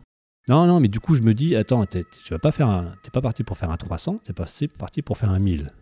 1000, c'est 30 jours. Alors, j'ai jamais fait. J'ai fait 10 jours, euh, voilà, 10 jours euh, maxi. J'ai fait en, off, euh, traverser les Pyrénées pendant 20 jours ou, les Alpes pendant, une quinzaine de jours. Mais en off, mais, mais je, je sais que l'éditeur en 30 jours, bah, il va se passer ce qui va se passer dans les 10 premiers jours, mais, euh, je, je vais continuer mon entraînement pendant ces 10 premiers jours. Par contre, sans prendre de retard, mais l'idée c'est ça en fait. Il dit bon, comme de toute façon, je peux pas, j'irai pas vite, j'irai pas vite puisque je suis pas assez bien préparé, bah, je vais y aller tranquille euh, les 10 premiers jours et on va voir ce qui va se passer en fait. Continue ton entraînement. Après tout, pourquoi pas? Je, je vais pas pour la gagner de toute façon. Donc on verra ce qui se passe. Donc est-ce que c'est rassurant? Je dis bah non, mais de toute façon je suis inscrit, j'ai envie de la faire. Je sens que je sens que je sens qu'il faut la faire cette année parce que tout est compliqué.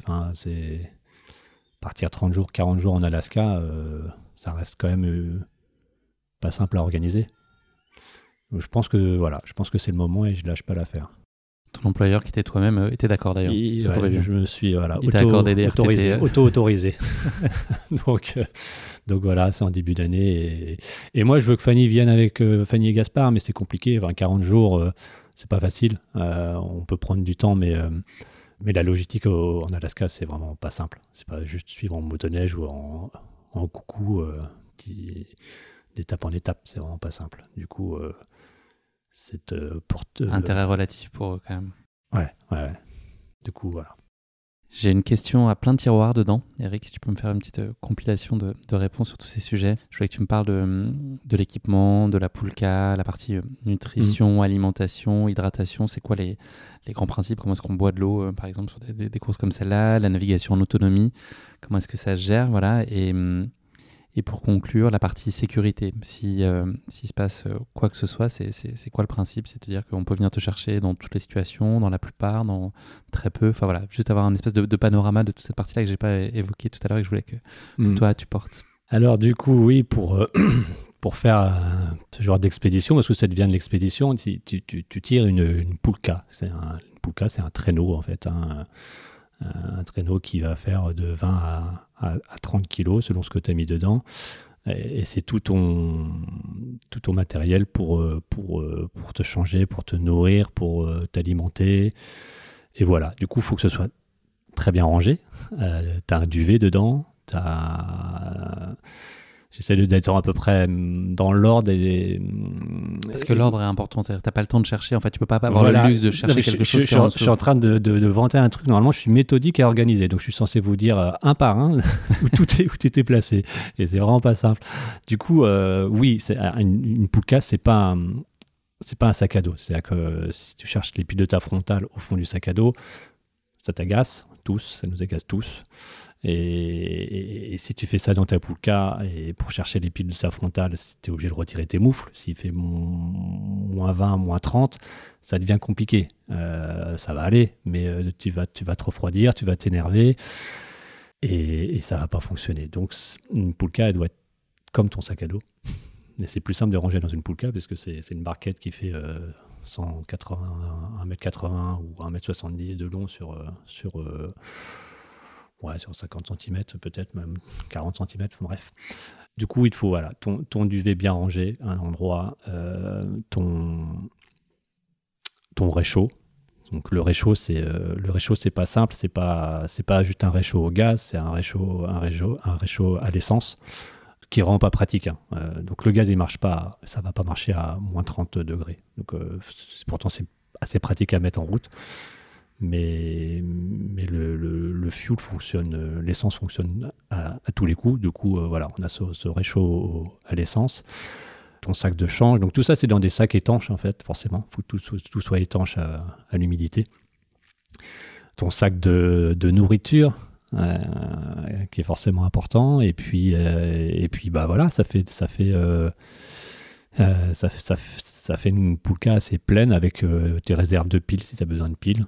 Est-ce que tu as des drop bags que tu laisses sur le parcours? Alors oui, il y, a les drop bags. L'organisation de la course t'autorise à trois, trois drop bags en fait, que tu envoies euh, une semaine avant le, avant le début de la course. 15 euh, jours pardon, avant le début de la course, qui ils seront acheminés par eux euh, par en avion.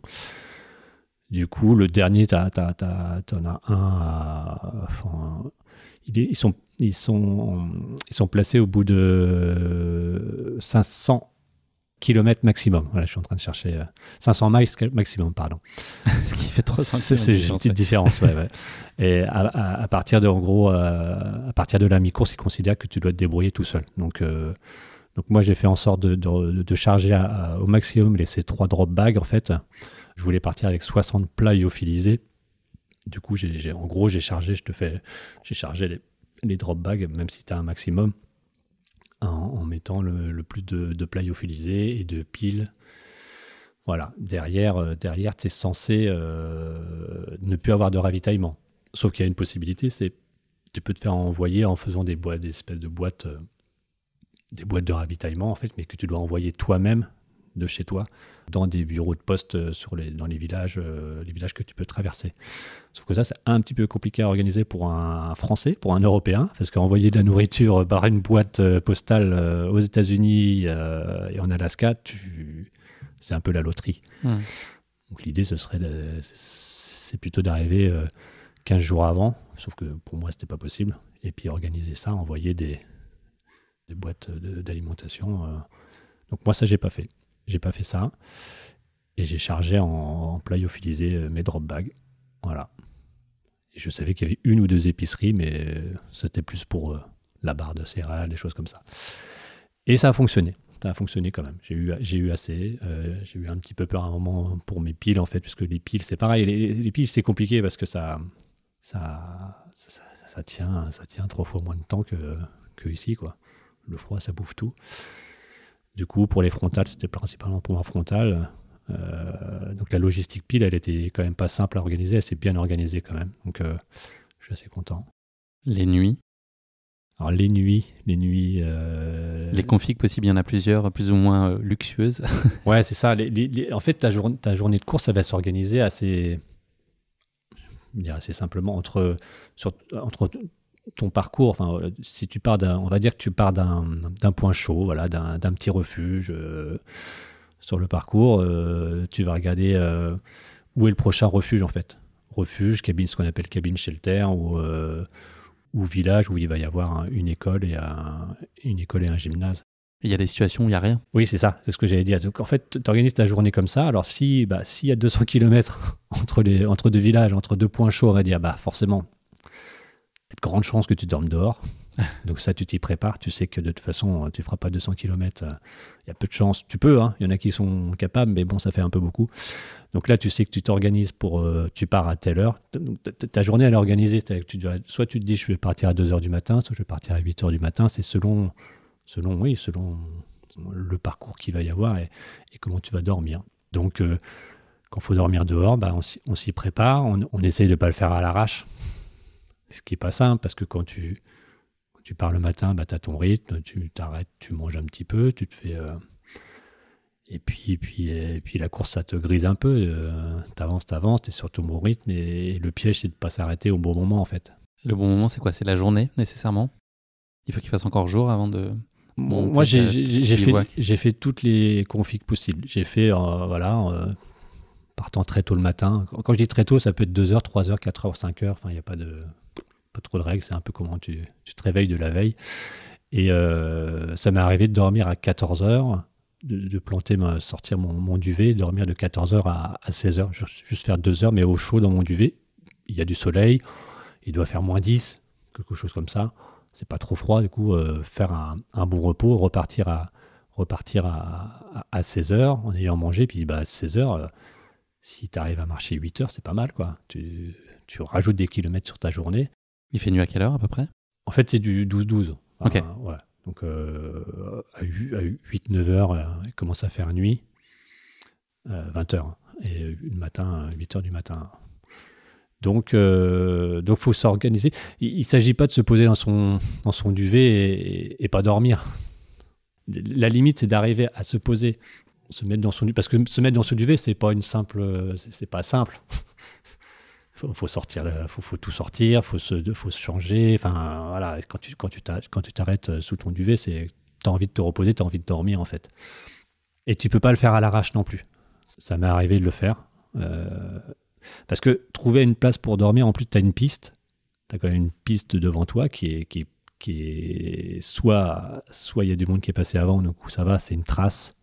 Les mushers sont passés avant, une motoneige ou, euh, des concurrents. Du coup, voilà, il y a quand même une trace, mais à droite à gauche, euh, c'est 1m50 de neige. Donc, euh, ton bivouac, ça va être un peu compliqué de le faire, euh, le, faire là. Et tu peux pas te poser ton duvet sur la trace. Donc, il faut aussi trouver le bon endroit. Et ça, c'est pas simple. Pour, tu peux te retrouver au bout de deux heures et putain, j'ai purée, j'ai toujours pas trouvé de, d'endroit pour dormir.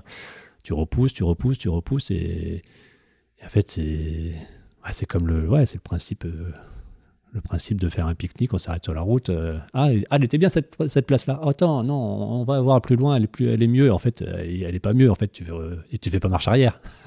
en voiture, tu vas faire marche arrière. Tu dis, bon, elle était bien la bonne, la première place. on va s'y, on va, on va s'y arrêter. Mais donc là, tu avances, tu avances et tu, tu, cherches la bonne place.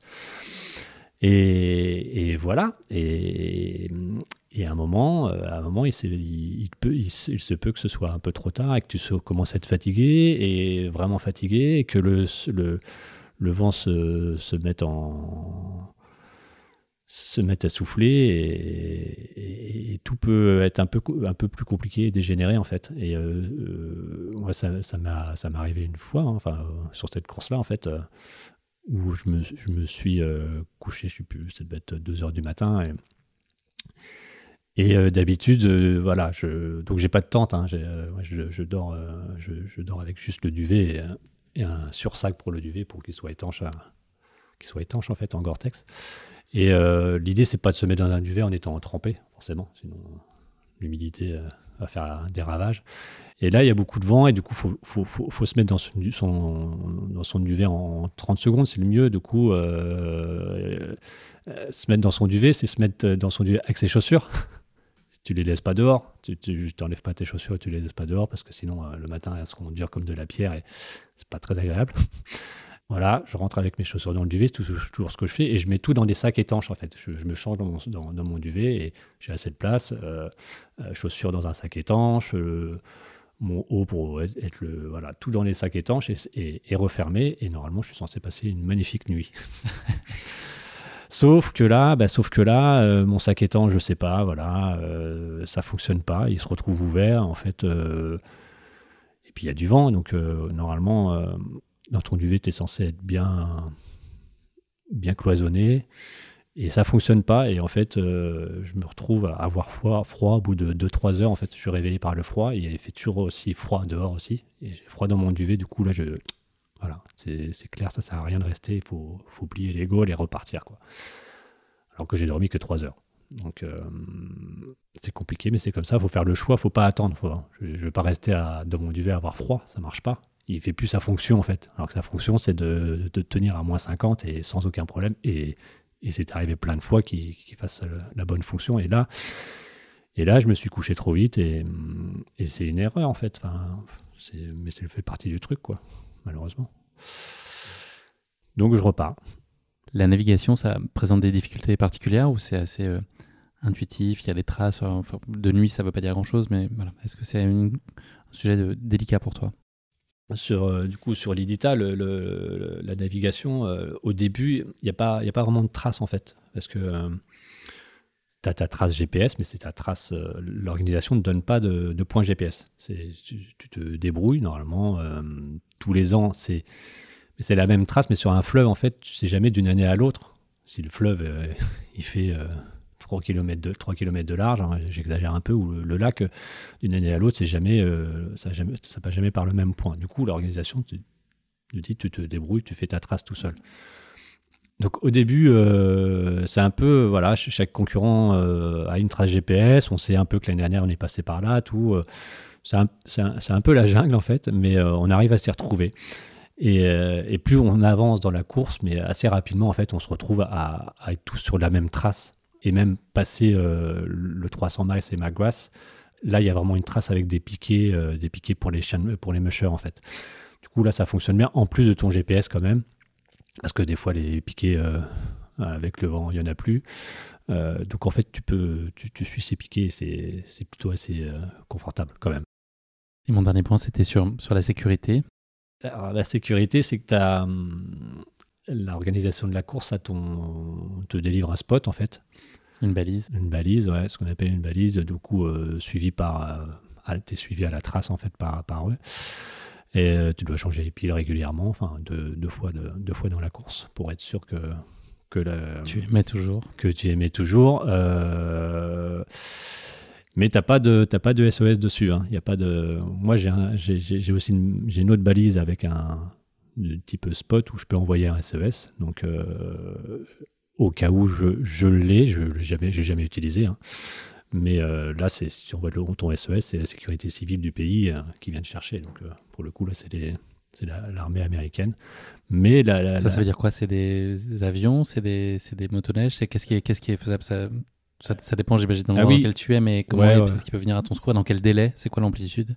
En fait, entre, entre, entre chaque, bah, chaque village, si tu as 200 km entre chaque village, il y a, y a, toujours une, je vais pas dire un shérif, hein, mais je n'en suis pas sûr du tout, mais ils, sont en lien euh, les uns, les uns aux autres. Donc si tu envoies une, un, SOS, tu sais que ça va être relié à l'armée américaine qui va déléguer en fait pour savoir où tu peux, où, qui peut venir te chercher.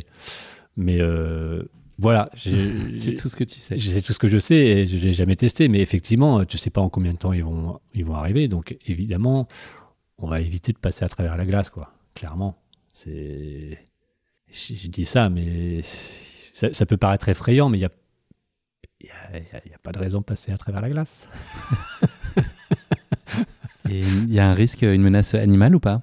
Euh, bah, la, seule menace animale, en fait, c'est plutôt, ça, peut nous faire rire nous de, de, vue de France, mais c'est, c'est les mousses, les, les, les élans.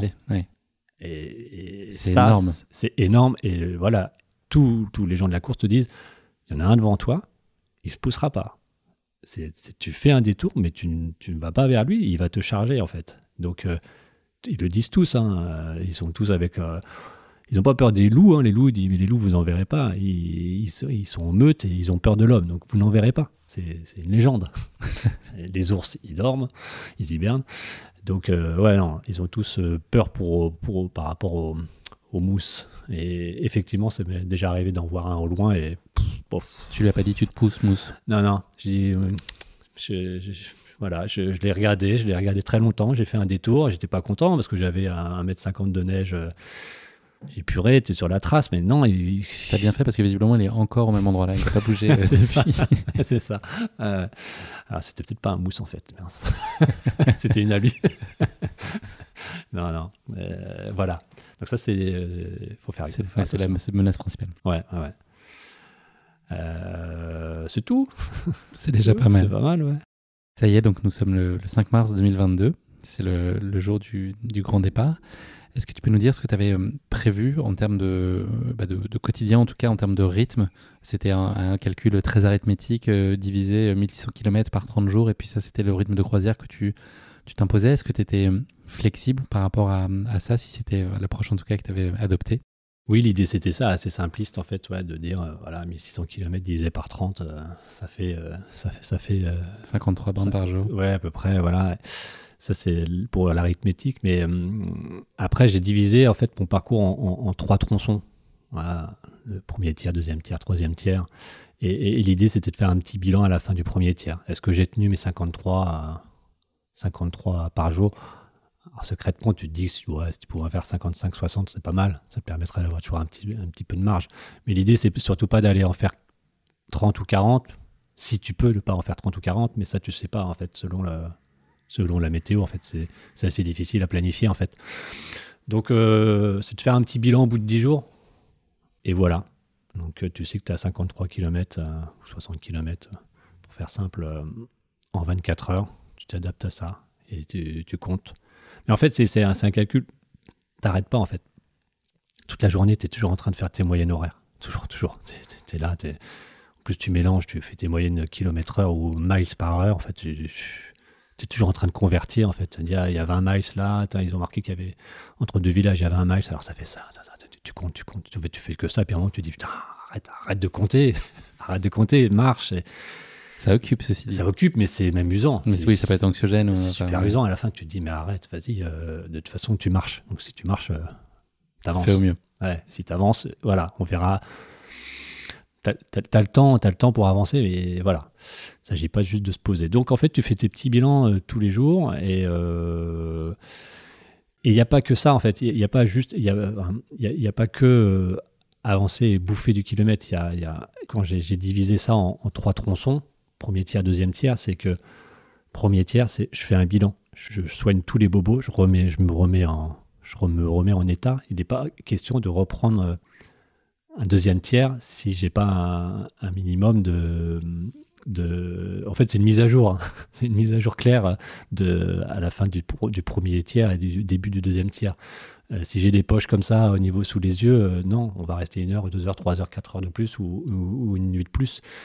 Mais c'est pas de se mettre en danger là-dessus parce que ça, je me dis que ça, ça passera pas en fait. Du coup, euh, tous- les jours, c'est ce, ce bilan-là qui va me faire qu'à la fin du premier tiers, voilà, on fait un gros bilan, mais tous les jours, il y a ce bilan de, de timing, de nourriture, de repos.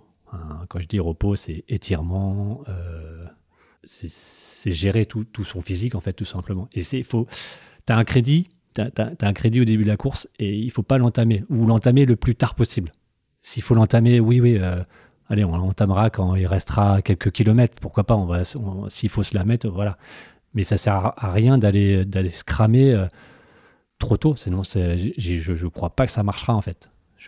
Voilà, tous les jours, je me fais mes, mes étirements, ce que, étirements de- des- méridiens, ce qu'on appelle les, macos, c'est super important. C'est pas facile à faire dans la neige, mais je, je le fais. Je, me mets, je m'allonge dans la neige et je fais mes étirements. J'ai six postures et je dois me les faire au moins une fois par 24 heures.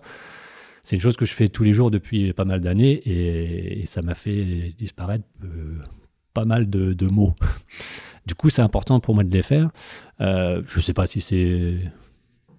Je veux pas dire, je sais pas si ça marche ou ça marche pas. Je, je- en fait, je sais que ça marche. Et, euh, donc, c'est important pour moi de les faire et, et c'est cet- ensemble-là qui, qui fait que je surveille mon physique, je mange, mon rythme et c'est mon quotidien tous les jours. Tac, tac, tac, tac, tac. Après euh, ces 490 km initiaux, il y a une première pause dans la course. Est-ce que c'est euh, déstabilisant de, de renouer un peu contact avec l'humanité ou c'est simplement une grande réjouissance et c'est avant tout ça? Ah, c'est super, enfin, c'est une grande ré- réjouissance et c'est super excitant parce qu'en fait, le 300, voilà, on arrive à Magua, c'est un peu la fête, c'est une, grand- une grande ville, euh, enfin une grande ville, j'exagère un peu, C'est un, un gros village, on va dire. Et euh, donc, tu as l'organisation de la course qui est là pour, pour accueillir les, les finisseurs du 300 et. Et- t'a fallu 8 jours, j'ai oublié de le préciser, pour Ouais. aller à, à cet endroit-là. Ouais, je m'étais dit que voilà, je, 8 jours, c'est la fin du premier tiers, et j'arrive en 8 jours et je me dis c'est bon, j'ai 24 heures pour me poser, et j'étais quand même fatigué, hein. Tu vois, euh, j'avais des bonnes poches sur les, yeux- sous les yeux, puis c'était voilà, la, la fin du premier tiers, que c'est le maxi que j'avais jamais fait en fait. Donc, euh, qu'est-ce que je fais derrière? Est-ce que je repars? Est-ce que je repars pas? Je, sais que je repars. Hein. Je me pose pas la question que si je repars pas, mais c'est dans quelles conditions je vais repartir? Euh, Est-ce que je vais être suffisamment reposé? Et euh, bah, du coup, voilà, on a une connexion. J'ai l'occasion d'appeler ma compagne Fanny, et du coup, voilà, on cause un peu de tout ça. Elle me donne, plein, de petits points pour me soigner. Enfin, elle me confirme que c'est ce qu'il faut faire. Voilà, j'ai quand même les, le, le genou gonflé, euh, normal, j'ai envie de dire, c'est- normal. Je le sais que ça allait arriver, il n'y a pas de, souci. Tu fais pas 10 jours sans, sans bobo. Et c'est excitant d'être là au milieu de, de- tous ces concurrents qui s'arrêtent, en fait. Il y en a plein qui s'arrêtent, puisqu'ils ont fini le 300. Je vois personne du, du 1000. hein. Et les gars, les premiers sont déjà partis, les autres sont derrière, euh, pas beaucoup derrière. Et seul, tu vas être le seul à partir. voilà. Donc, euh, tu pars tout seul à 6-18 heures le soir en disant je vais faire une petite étape et, et, tu, re- et tu repars. C'est super excitant parce que là, pour le coup, c'est une nouvelle course et, et c'est vraiment le début de l'aventure en fait. C'est un truc que là, tu connais pas. Ce parcours-là, je le connais pas puisque le, le premier 300, je l'avais déjà fait. Là, voilà, c'est tout ce que j'ai rêvé, imaginé depuis des années de l'Edita traverser l'Alaska, à quoi ça ressemble. Je voyais, voilà, tu as, des, images en tête, hein, comme, euh, comme, tout le monde qui. Et voilà, on y va là, là on y va. Et on y va tout seul, clairement. T'as quelques. On y va tout seul. Ça fait partie aussi, à partir de ce moment-là, tu as, les mushers en fait, qui, de l'Idita Dog, Dog, en fait, qui est parti, ils sont partis euh, une semaine après toi, après nous en fait, euh, dans Courage, et ils commencent à te dépasser. Donc euh, eux, ils, ont, ils font la, ils font la l'Idita en, en 15 jours. Et c'est le moment où, voilà, donc euh, toute la première étape, là, après, après Magras, là, où, où pour moi c'est la découverte, euh, bah, il me dépasse euh, toutes les 2-3 heures, j'ai un, un musher qui passe. Qui, qui Un petit élan de vie, c'est sympa. un Carrément, ouais, c'est un vrai contact. euh, ah bah, ils s'arrêtent pas. hein. Ils, Ouais. ils, ils- ils vont pas non plus à 50 km/h, mais c'est assez. euh, Ça te reconnecte un peu ponctuellement. euh, Ouais, ouais, ouais. euh, C'est assez, assez serein en plus. Et, euh, moi, je connais pas le monde des mushers. hein. J'en, ai évidemment croisé plusieurs, plusieurs fois, évidemment. Mais là, c'est, tu vois, le premier qui double. Donc les méchants, on l'a pas expliqué, mais c'est les, les Oui. attelages en fait de chiens de traîneau. Enfin, c'est les, les pilotes, les, les gens qui conduisent. Ouais, ouais, ouais. Donc, euh, c'est des équipages. Voilà, c'est, euh, là-bas, c'est, le, c'est un peu l'équivalent de, euh, du Tour de France. Chez nous, c'est. attention, l'Idita Dog, c'est the, the course. voilà. Et ils te doublent et c'est, assez chouette, en fait. C'est chouette. La solitude, elle est très présente. Est-ce qu'il y a de la place pour la monotonie ou en fait, tu tellement dans l'effort, dans le mouvement ou dans tes calculs de convertir des miles en kilomètres que tu que ça, il n'y a pas vraiment de place pour ça ou si ça l'est, c'est pas c'est pas si gênant? Ah, le truc, c'est que, faut pas. C'est long.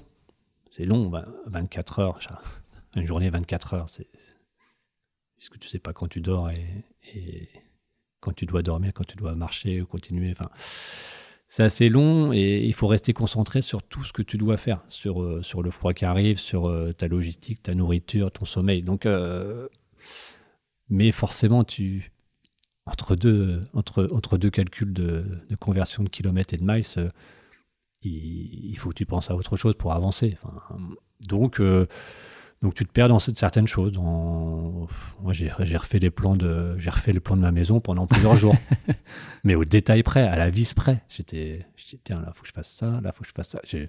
C'était un, voilà, j'étais dans mon truc pendant plusieurs jours. Je refaisais les plans, je, je- voilà, je cassais les murs, je faisais ça. Ah non, par contre, il faut pas. Ah, j'étais parti là-dedans, c'était mon, mon truc. Après, ça a été autre chose. Je t'enverrai les plans de mon appartement pour la prochaine course. C'est ça. Tu peux y ouais, réfléchir. ouais, faut que je refasse une petite course, quoi.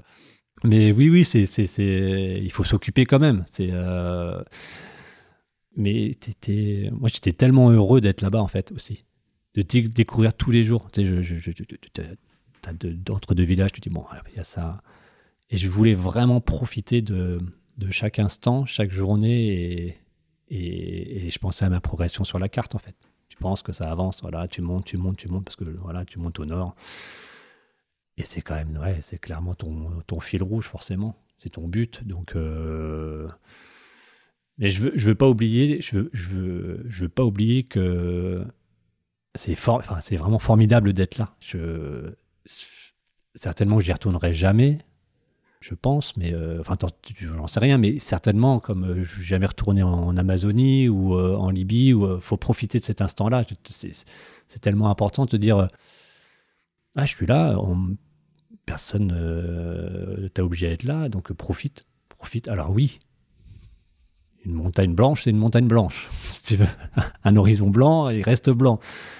Mais, mais attention, c'est un privilège incroyable en fait. Faut pas oublier ça. C'est si tu te perds en te disant euh, qu'est-ce que je fais là Non, non, non, non. Qu'est-ce que tu fais là? Tu as demandé à être là, tu veux le faire. Regarde, regarde, regarde. Tu t'es pas, pas, pas au bord de, au bord de la plage à, à Ouistreham ou je, ne sais où. Ou dans le métro à Paris. Ou dans le métro à Paris, ouais, voilà. Donc, euh, ouais, c'est une vraie chance et il faut profiter. Je, profite de ce truc-là. Donc, euh, je, je, je, repars. J'arrive à savourer à peu près en toutes circonstances. Ouais, ouais, ouais. C'est important. J'ai eu des, des, retours de de, de, de, gars qui avaient fait l'IDITA ou qui, qui avaient abandonné. je ne trahis, rien en disant ça, mais qui, qui m'avaient vraiment dit Mais je m'emmerdais. J'en pouvais plus, je m'emmerdais. Et j'ai trouvé ça assez fort. C'était déjà fort de le dire, hein, il a été honnête de le dire. Mais euh, je me suis dit, ah purée, purée il s'emmerdait, c'est, pas, c'est, fou. Mais à partir de ce moment-là, il pouvait plus avancer. Et moi, je ne conçois pas, mais je ne conçois pas pour moi. Je, je conçois que lui puisse s'emmerder. C'est, son état d'esprit, machin. Il y a pas de. Je, ne condamne pas ça, mais je, je suis tellement heureux de, de ne pas m'être emmerdé, quoi. C'était euh, surtout pas. Mais peut-être j'étais pas à l'abri. Enfin, tu vois, on n'est pas à l'abri de s'emmerder sur une course. Tu atteins euh, la mi-course, donc 800 km après 14 jours d'effort. Est-ce que tu marques une pause à Ruby dans un lodge? Hmm. Une pause qui est, on imagine, bienvenue. C'est quoi les, choses dont tu as envie dans ces moments-là Tes besoins? C'est quoi les choses euh, vitales pour toi, essentielles dans ces temps de pause et de reconnexion à l'humain, à la chaleur, à tout ça? Qu'est-ce qui compte pour toi? Ben c'est euh, principalement se, refaire une, santé en fait, hein. se, soigner parce que à Ruby, je sors de, en gros, de la Pampa sur quelques centaines de kilomètres, je ne sais plus exactement, mais euh, il y, a, pas mal de kilomètres tout seul. Et euh, tu arrives à mi-course, donc c'est quand, même, euh, c'est quand même énorme. Tu sais qu'il en reste autant, mais, mais tu, cherches vraiment à te soigner, à, à prendre des douches, à manger. des besoins élémentaires. Ouais, ouais. Moi, j'avais une connexion, à ces endroits-là, tu avais des connexions, donc j'avais l'occasion d'appeler de, Fanny. Du coup, euh, c'est important aussi pour, euh, plus important pour elle que pour moi. Mais euh, c'est important qu'elle, elle soit concernée quand même, parce que tu pars pas 40, 30 jours et en gros, pas de nouvelles, c'est pas, pas simple. Pourquoi pas hein. Mais là, tu as l'occasion de pouvoir échanger avec tes proches, c'est important. Euh, et puis en fait, elle, m'apporte quand même voilà, des conseils. C'est quand même des conseils sur le, reste de la course. Tu arrives à regarder sur euh, où sont tes, les autres concurrents aussi. Sur, euh, voilà, c'est l'occasion de regarder un petit peu, tu, voir l'évolution des autres. Est-ce que tu es, est es à la ramasse en fait? Est-ce que tu n'avances pas ou pas? Puis en fait, tu t'aperçois que bah, on est tous dans le même rythme en fait. Qu'il y en a un devant toi, une journée devant toi, l'autre deux jours, trois jours, mais en fait, tu es sur le même rythme. En fait, ce que tu t'étais dit sur le début de la course en partant doucement, en fait, bah, tes écarts ils sont creusés, puis en fait, tu avances. Donc, t'es pas du tout. Euh, pourtant, je suis, à, mi-course, je suis à 14-15 jours. Du coup, euh, tu pourrais être un peu effrayé en disant, il reste, je suis limite. Est-ce que je suis pas limite toi 15 euh, jours pour faire mi-course, il m'en reste 15. Mais en fait, tu t'aperçois que tout le monde est un peu au même rythme, donc ça, ça, te rassure, et puis tu, tu, soignes tous tes bobos, en fait. Hein. Toujours pour préserver ton capital certainement qu'il a été un peu entamé, mais tu, tu, tu, tu, tu veux juste euh, le préserver euh, au maximum. quoi. Tu dois repartir à nouveau Mhm. Cette fois, c'est un tronçon qui va te donner la possibilité de longer le Yukon, le fleuve, pendant 220 km. Ça a été un moment plaisant pour toi? Oui, c'était un moment plaisant et j'avais quand même bah, des doutes parce que le Yukon, du coup, là, tu arrives sur depuis le début, tu es un peu dans la montagne, voilà, c'est vallonné, et c'est que le Yukon, ça va être plat. Donc euh, ça va être plat, ça veut dire quoi? Ça veut dire euh, un peu de vent, pas de vent, euh, vent de face, vent de côté, vent de... Du coup, tu sais pas trop ce qui va se passer, et, et tu sais qu'il y a quand même quelques, quelques kilomètres, quelques centaines de kilomètres à faire. Donc tu sais pas trop, et en fait, ça se passe plutôt bien. Voilà, j'ai fini, je suis à mi-course, et en fait, j'enchaîne le Yukon dans un rythme, dans un très bon rythme, en fait ah, ça va vous faire sourire, mais une moyenne de 6, km heure, 6,5, ce qui est quand même pas mal, et euh, pendant des heures, des heures et des heures. Et donc j'enchaîne vraiment. Euh, c'est assez rassurant de dire à mi-course ce que, ce que es capable de faire. Donc ça me rassure vraiment. Donc j'enchaîne tout ce Yukon euh, en, deux jours. Alors je pensais faire ça en trois jours. Donc ça te regonfle à bloc et tu sais qu'à la fin tu sors du Yukon et qu'il y a encore une autre course qui continue en fait dans un autre paysage, mais ça se passe plutôt plutôt bien. Donc euh, heureux de ça et, et tu sais que ça avance, ça avance. On tient le bon bout quoi quand même. C'est euh, voilà. Plus que 600 km. Ouais ouais ouais. Mais oui mais oui. Et c'est et si tu regardes derrière, et puis tu regardes la, cour, la, carte, et la carte, tu, bah, tu, oui, forcément, tu, tu montes de plus en plus sur la carte. ouais, ça, ça, ça progresse. Est-ce que tu peux nous parler des, centaines de kilomètres qu'on suivi et notamment un passage euh, dans la mer euh, de glace qui a été euh, voilà, incroyable, étonnant, pas forcément assez accidenté, en tout cas un terrain pas forcément très très simple à manœuvrer. Est-ce que tu peux nous parler un peu de, des centaines de kilomètres qui ont suivi? Ouais, alors la traversée de la, mer de glace, euh, c'est sur une centaine de kilomètres en fait. Donc tu, le vois sur la carte depuis des années. Je le vois que là, il y a la mer de glace. Voilà, c'est euh, la, mer de Bering, euh, l'océan Pacifique. C'est un peu le, voilà, le mélange des deux. Et tu vois bien que c'est sur la mer. Tu te dis à quoi ça va ressembler? Ça va être gelé. Oui, évidemment, c'est gelé. Il hein. n'y a pas de problème. c'est dur et tout. Et euh, bah, j'ai regardé un petit peu un, endroit où j'avais une connexion.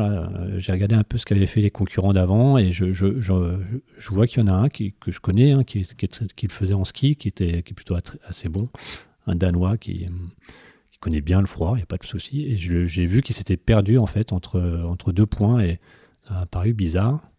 Je vois bien sur sa trace en fait qu'il se perd dans tous les sens et qu'après il, il, continue et il s'arrête euh, au milieu de la mer de glace. En fait, il y, a un, petit îlet en fait avec une petite cabane qui est assez rassurante. Euh, c'est assez rassurant de savoir qu'il y a cette petite cabane en fait. Et je vois qu'il est, qu'il, reste longtemps. Et du coup, dans ma tête, je me dis c'est, c'est bizarre qu'il reste longtemps en fait. Donc euh, voilà. Et j'apprendrai après en fait que bah, en fait il a abandonné, il s'était gelé euh, deux doigts en fait parce qu'il s'était paumé, perdu de nuit en, ne retrouvant pas la trace. je pense qu'il a paniqué en fait parce que la trace était assez simple à trouver, mais bon, c'était la nuit et tout. Du coup je me dis quand je vois qu'il abandonne ici, je dis bon c'est pas pas normal. Enfin c'est un gars comme ça, il est bien parti, il reste euh, soit soit méfiant, rigoureux, prudent. Euh. Donc voilà, donc euh, j'attaque cette étape-là. Euh, je voulais la faire en deux, en deux étapes, en fait. Je pars un matin à 2 heures du matin. Et puis, euh, puis j'avance, j'avance, j'avance. Le vent se lève, mais un petit vent, un petit vent de rien du tout, peut-être à, je sais pas, 20, 30 km heure, rien, mais de face. De face. De face ou juste de côté, de trois quarts, mais toujours là, toujours, toujours là il, fait, il doit faire moins 20, c'est pas la, fin du monde, mais le ventre, euh, voilà. Et, et mon idée, c'est de s'arrêter à cette petite cabane sur, sur l'îlet, en fait, au milieu de la, mer de glace, en me disant, ouais, je vais y arriver à 15h, je suis parti à 2h du mat. C'est pas mal, ce sera une bonne journée. Et en fait, euh, bah, j'y arrive, et en fait, bah, mon écharpe et mon bœuf a, a, glissé. En fait, je me retrouve avec la glotte euh, gelée. Et je le sentais, en fait, je le sentais bien. Quand je me rapprochais, j'ai un truc qui va pas. Il faisait pas très froid, mais je, le vent, voilà. Tu vois, ça a dû faire, ça avait dû faire, ça été passé entre les charpes, quoi. J'arrive dans cette petite cabane de l'idée, je sais plus comment elle s'appelle d'ailleurs, je... bref. Et euh, je regarde un petit peu dans quel état c'est, puis voilà, avec mon téléphone, je regarde, tu prends une photo, et je vois bien que c'est un petit peu. Ah, ça, ça a une petite, petite brûlure, quoi, une petite engelure. Je dis, bon, alors je, je, je me soigne, j'ai des huiles essentielles, plein de trucs, voilà, je, je, panique pas. Hein. Je me dis, bon, ça va, je l'ai pris à temps. Il fallait pas 2-3 heures de plus, quoi, en fait. Donc ça va, ça se passe bien. Par contre, je suis au milieu dans cette cabane et en fait, bah, la porte ferme à peine et il y a un vent de malade et waouh, c'est pas très propre. Normal, hein, c'est une cabine shelter. Et, je dis, oh non, mais il est 15 heures, je, je passe pas la nuit ici. Et 15 heures, qu'est-ce que je. Pas possible, je reste pas là. Puis j'étais plutôt en forme. Du coup, je décide de continuer en me disant, bah, il me reste 70 km et je continue jusqu'au premier prochain village, qui est un village, je, sais que c'est une école, un gymnase, et es au sec. Du coup, je, repars à 15h après avoir mangé tout ce qu'il faut. Et, euh, en fait, c'était interminable. En fait, c'était un, vent de face, toujours, toujours de face, pendant jusqu'à 3h du mat, jusqu'à 4h du mat, 15h à 4h du mat, tu as un vent de face, toujours, toujours, qui, qui s'arrête jamais. En fait, et ça a été interminable. C'était je, savais que je ne devais pas craquer ici en fait. De toute façon de toute façon je j'allais pas dormir euh, pas dormir là. C'était hors de question que je sorte mon duvet ici. Enfin il fallait pour moi il fallait pas le faire ici. Enfin voilà. Euh, y dormir ça je me dis ouais s'il faut je vais y dormir mais le matin quand je vais me réveiller euh, je vais jamais en sortir de mon duvet avec ce vent là il, il, baisse jamais ce vent en fait en fait j'ai appris qu'il y avait toujours du vent ici toujours toujours toujours toujours pas une grosse bourrasse mais toujours du vent du coup, je continue cette, euh, cette, progression et ça a été interminable. J'ai vu euh, le village, j'ai vu la première, euh, la première lumière, j'ai dû la voir tomber de la nuit à 18h en me disant Ouais, c'est pas J'y suis. J'y suis, comme on le fait tous. Et puis, puis d'ailleurs, je croyais même que c'était une motoneige, je pensais même pas que c'était le village. Et première lumière à 18h quand elle a tombé, la nuit, 19h.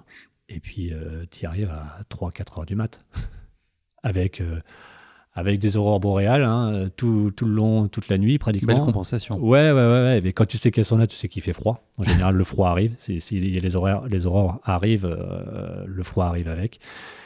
Et tu es dans une lutte totale. là. C'était quand même une, étape assez dantesque. Et, et, tu sais que si tu as, voilà, si y arrives, tu es en haut de la carte, tu as fait tant de kilomètres et, et ça sent bon, quoi. Mais il faut y arriver. Et, et au bout du compte, le petit bilan de la journée, c'était voilà, j'étais parti à, à, 2 h du mat et je suis arrivé à 4, à, 4 h du mat, 26 heures pendant de cette étape. Euh, et dantesque. Dantesque et tu sais que tu, tu sais que c'est pas mal. Tu sais que soit, soit si ça reste comme ça, il n'y a pas de raison que tu termines pas. Tu sais pas, tu sais pas ce qui va se passer demain, puisque il peut y avoir une tempête et tout, tout, s'arrête. Ça n'attend à rien, mais a priori, il n'y a pas de raison que. Alors, tu restes prudent, mais tu te dis, allez, jour après jour, et, ça sent bon, quoi. Donc voilà. Je vais euh, te demander de, de, compiler, de synthétiser peut-être en, une question un peu. Mm. Alors, ça fait beaucoup, beaucoup de centaines de kilomètres, mais euh, ce qui t'attend encore bah, jusqu'à jusqu'à l'arrivée, euh, un homme, voilà, les, les, centaines de kilomètres suivants, on, on a compris l'état d'esprit dans lequel tu es est très positif, les perspectives sont quand même assez réjouissante. Donc là, tu es dans l'élan, tu es dans la confiance. Comment est-ce qu'on souhaite, tu les vis ces, kilomètres suivants, enfin ces centaines de kilomètres? En fait, c'est les kilomètres que je me suis souvent imaginé parce que sur, sur cette carte, parce que les kilomètres, tu les imagines sur la carte que tu vois. Donc c'est je, longe le, je longe le Pacifique, la côte du Pacifique pour aller jusqu'à Nome.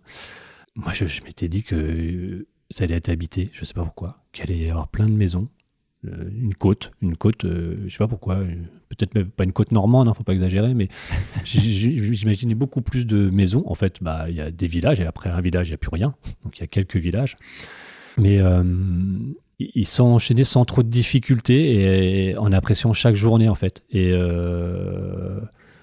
et, je croisais chaque village avec, bah voilà, je voyais la, directrice de, de, de l'école, je voyais les enfants et et chaque arrivée dans chaque village, j'ai dû croiser trois, villages entre deux jusqu'à la, fin de l'arrivée. Et c'était un, vrai bonheur à chaque fois, en fait, tout simplement. C'était, euh, je sentais tellement que, ça se passait bien que je regardais un peu aussi temps en temps ce que faisaient les autres pour voir un petit peu. En fait, je dis, ouais, je, suis comme les autres, je suis dans le même rythme que, que les autres et ça, ça se passe bien et continuons. Et, et à pression. Et, euh, et, voilà, ça, n'empêche pas que c'est quand même. ça reste dur parce qu'on est quand même dans des, moyennes de 16 heures, 18 heures de marche. Il euh, faut quand même continuer à gérer, mais, mais tu sens bien que l'euphorie, elle est, elle est quand même, elle, est pas loin. Hein. Est-ce que paradoxalement, tu as un autre sentiment à, l'approche de, la toute fin, qui est ce, retour un peu à, la réalité, c'est peut-être probablement pas le bon terme, mais en tout cas à une autre vie Est-ce qu'il y a aussi un peu d'appréhension de reconnecter à, tout ça euh, Et ça, ça, marque aussi la fin de ce projet-là, qui est un projet de vie quand même qui n'a pas duré euh, seulement 30 jours, que tu as construit dans le temps? Est-ce qu'il y a aussi ce truc de se dire, bah, tout ça va prendre fin aussi en même temps que je, vais retrouver euh, mm. ce qui m'est cher? Ouais, j'en prends conscience, mais en fait, je suis quand même tellement content de terminer parce que ça reste long. Et, j'ai tellement l'impression d'avoir d'avoir profité de chaque jour, comme je t'expliquais, de, voilà, d'avoir été conscient. Voilà, là, c'est une course en pleine conscience, quoi, de, de, savoir ce que tu fais tous les jours, que que, que l'arrivée prend le pas sur tout ça. Il y a pas de, je me dis pas, je vais jamais y retourner. Je me dis que je vais jamais, enfin, je, je, vais jamais y retourner. Pour moi, je pense que ça y est, c'est fait, c'est fait. Mais il euh, n'y a pas de regret par rapport à ça. Je dis, euh, voilà, c'est accompli comme, comme, comme tu l'as dit. Et euh, ouais, je vais me reconnecter et je vais revoir mes, proches. Et, et j'oublie pas que c'est que tous les jours, vraiment, tous les jours, c'était vraiment formidable. Tous les jours. J'ai vraiment eu conscience de ça. Et, j'ai tellement. Enfin, c'est difficile à, expliquer, mais. Mais euh, ouais, je la, je, la, je, la, referai. Je, je, pourrais jamais la refaire de la même façon, forcément. C'est cette première fois-là. La deuxième, ce sera jamais pareil. Peut-être demain, j'irai la refaire, mais ça ne peut pas être pareil. C'est. Donc il fallait l'apprécier, je l'ai apprécié et, et j'en suis vraiment heureux. Tu as bouclé donc euh, cette Edita 1000 en 27 jours, 10 heures et 46 minutes, large quand même sur la barrière horaire quand même. Tu as été le premier Français pour l'occasion à finir, euh, à finir cette, euh, cette course. Hmm. C'est quoi, Eric, tu penses les, les, clés de ta réussite? Qu'est-ce qui a fait que ça, ça a passé pour toi? Bah, moi, je pense que c'est un mélange de, de, tout, de tout, de, de tout, du, du, du, physique, de l'expérience, mais j'ai aussi l'impression que tu as gardé la tête froide dans plein de situations. J'ai l'impression que tu l'as ah, jamais gagné par. Euh, je, me suis toujours donné euh, un peu un, tri, un triptyque de, de patience, prudence et, intelligence. Cette espèce de petit truc-là. Euh, sois patient, fais pas n'importe quoi, va pas plus vite que, que la musique. sois prudent parce que oui, sois prudent, mais sois prudent de ton physique. Te, te mets pas dans le rouge parce que ça se tirera dans le mur, comme tout ce que j'expliquais avant. Puis intelligent, enfin toute proportion gardée. Enfin, c'est euh, l'intelligence de course, c'est s'adapter à chaque, euh, à chaque, situation. Moi, je pense que c'est la, la recette. C'est la, la recette euh, pour y arriver. C'est ma recette. C'est ma recette. Je dis c'est la recette. Non, c'est la mienne. C'est très subjectif. Chacun a, la, sienne. Mais, mais je suis content de. Chacun voit l'idée à sa porte. Voilà, c'est ça. Improvisation, ça, par exemple. tu vois. Mais ouais, ouais, je crois qu'il faut, il faut euh, rester, euh, il faut rester humble dans ces, dans, dans cette, euh, dans, sous ces latitudes. C'est, je veux dire là, cette année, ouais, enfin l'année dernière, je l'ai fini. je peux la refaire. Il peut y avoir une tempête dès le premier jour et arrêter dès le premier. Enfin, il y en a plein qui s'est arrivé. Donc peut-être il y a un petit coup de bol, j'en sais rien, mais tu, tu, sais rien, tu peux rien planifier. Rien, rien, rien. Tu, peux faire, tu peux t'arrêter au bout de 10 jours, 20 jours, 30 jours. Il y a eu tellement plein de configurations comme ça que, en fait, euh, ouais, c'est bien, tu, l'as terminé, mais t'es rien par rapport à un gros temps qui va arriver. Et puis, bah voilà, ça s'arrête. C'est ça la course nature. La course nature, c'est que tu, tu sais pas ce qui va se passer. C'est l'essence du truc. C'est ce que tu viens chercher aussi. Ah oui, oui, oui. Euh, donc, euh, donc euh, ça bouscule ton, ça bouscule ton, ton quotidien. Et puis ah, rien, rien n'est écrit, donc forcément, forcément, tu, c'est chouette, c'est, voilà. Et puis je voudrais aussi dire que c'est, c'est, je vais pas dire que tout le monde peut le faire, mais si tu as vraiment envie de le faire, purée, il faut y aller, faut y aller, il faut, euh, faut pas y aller du jour au lendemain, mais j'ai mis presque dix ans à, y aller en fait au bout du compte J'aurais pu faire euh, plus long, plus court, c'est pas le problème, mais il y a vraiment rien d'impossible en fait à, le faire en fait. Et si tu es méthodique et organisé et, consciencieux, enfin voilà, tout ce que un peu j'expliquais depuis le début, il n'y a pas de, pas de surhomme, il n'y a pas de course la plus dure du monde, voilà. On a envie de quoi après, Eric Est-ce qu'on est vite dans la projection ou ce qui prime avant tout, c'est quand même l'envie de savourer, de prendre le temps et puis surtout de pas banaliser ce qui vient d'être réalisé? Ouais, c'est ce que je, ce que je disais. Je dis souvent ne pas banaliser euh, l'exploit et profiter de, profiter de, de, de, ce que tu as fait. Et c'est assez difficile parce qu'en fait, quand, quand, quand tu as, atteint ce, ce, Graal, en fait, euh, ce que ce, après quoi tu cours depuis pas mal de temps, euh, qu'est-ce que je fais demain? Est-ce que, je, est-ce que je vais faire, euh, est-ce que je vais faire les 10 km de Tiberville ou euh, de la même façon ou, ou, traverser la, Réunion? Je sais pas. Donc c'est assez difficile quand même, vraiment. Alors est-ce que c'est la fin d'un truc? Je, j'ai vraiment... C'est la validation aussi. C'est la, ouais, c'est, voilà, c'est c'est validé. Plusieurs, plusieurs semaines après, je me suis toujours dit non, c'est bon, c'est fini. Et puis en fait, bah, des fois, je me dis ah là là, purée, en fait, euh, ah merde, j'ai envie d'y retourner quoi. je dis merde parce qu'en fait, euh, parce que je, ne pense pas que je repartirai 40 jours comme ça sans, sans mes proches en fait. C'est assez difficile. Mais, euh, mais ouais, c'est cette, cette addiction ce vertige de toujours, toujours vouloir y retourner en fait. Mais ça va, je me soigne. non, non, mais c'est voilà, assez difficile d'aller faire autre chose après. Et peut-être il faut pas. Peut-être il faut pas. J'en sais rien, j'ai pas la réponse. Et comme j'ai pas la réponse de pour qui, pourquoi j'ai fait ça, enfin, on s'interroge toujours de, tout ça.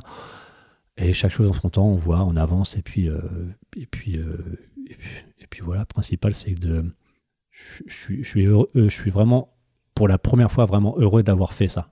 On va dire la seconde fois quand, toi, après la, diagonale des fous, il y a très longtemps, où il y avait un sentiment quand même d'un truc impossible que, que pour la première fois je faisais. D'autres courses, d'autres courses sont passées et c'était chouette, c'était un beau moment. Là, l'objectif est atteint et, et ça n'empêche que la vie continue et qu'il n'y a pas que ça dans la vie. Mais c'était un beau moment.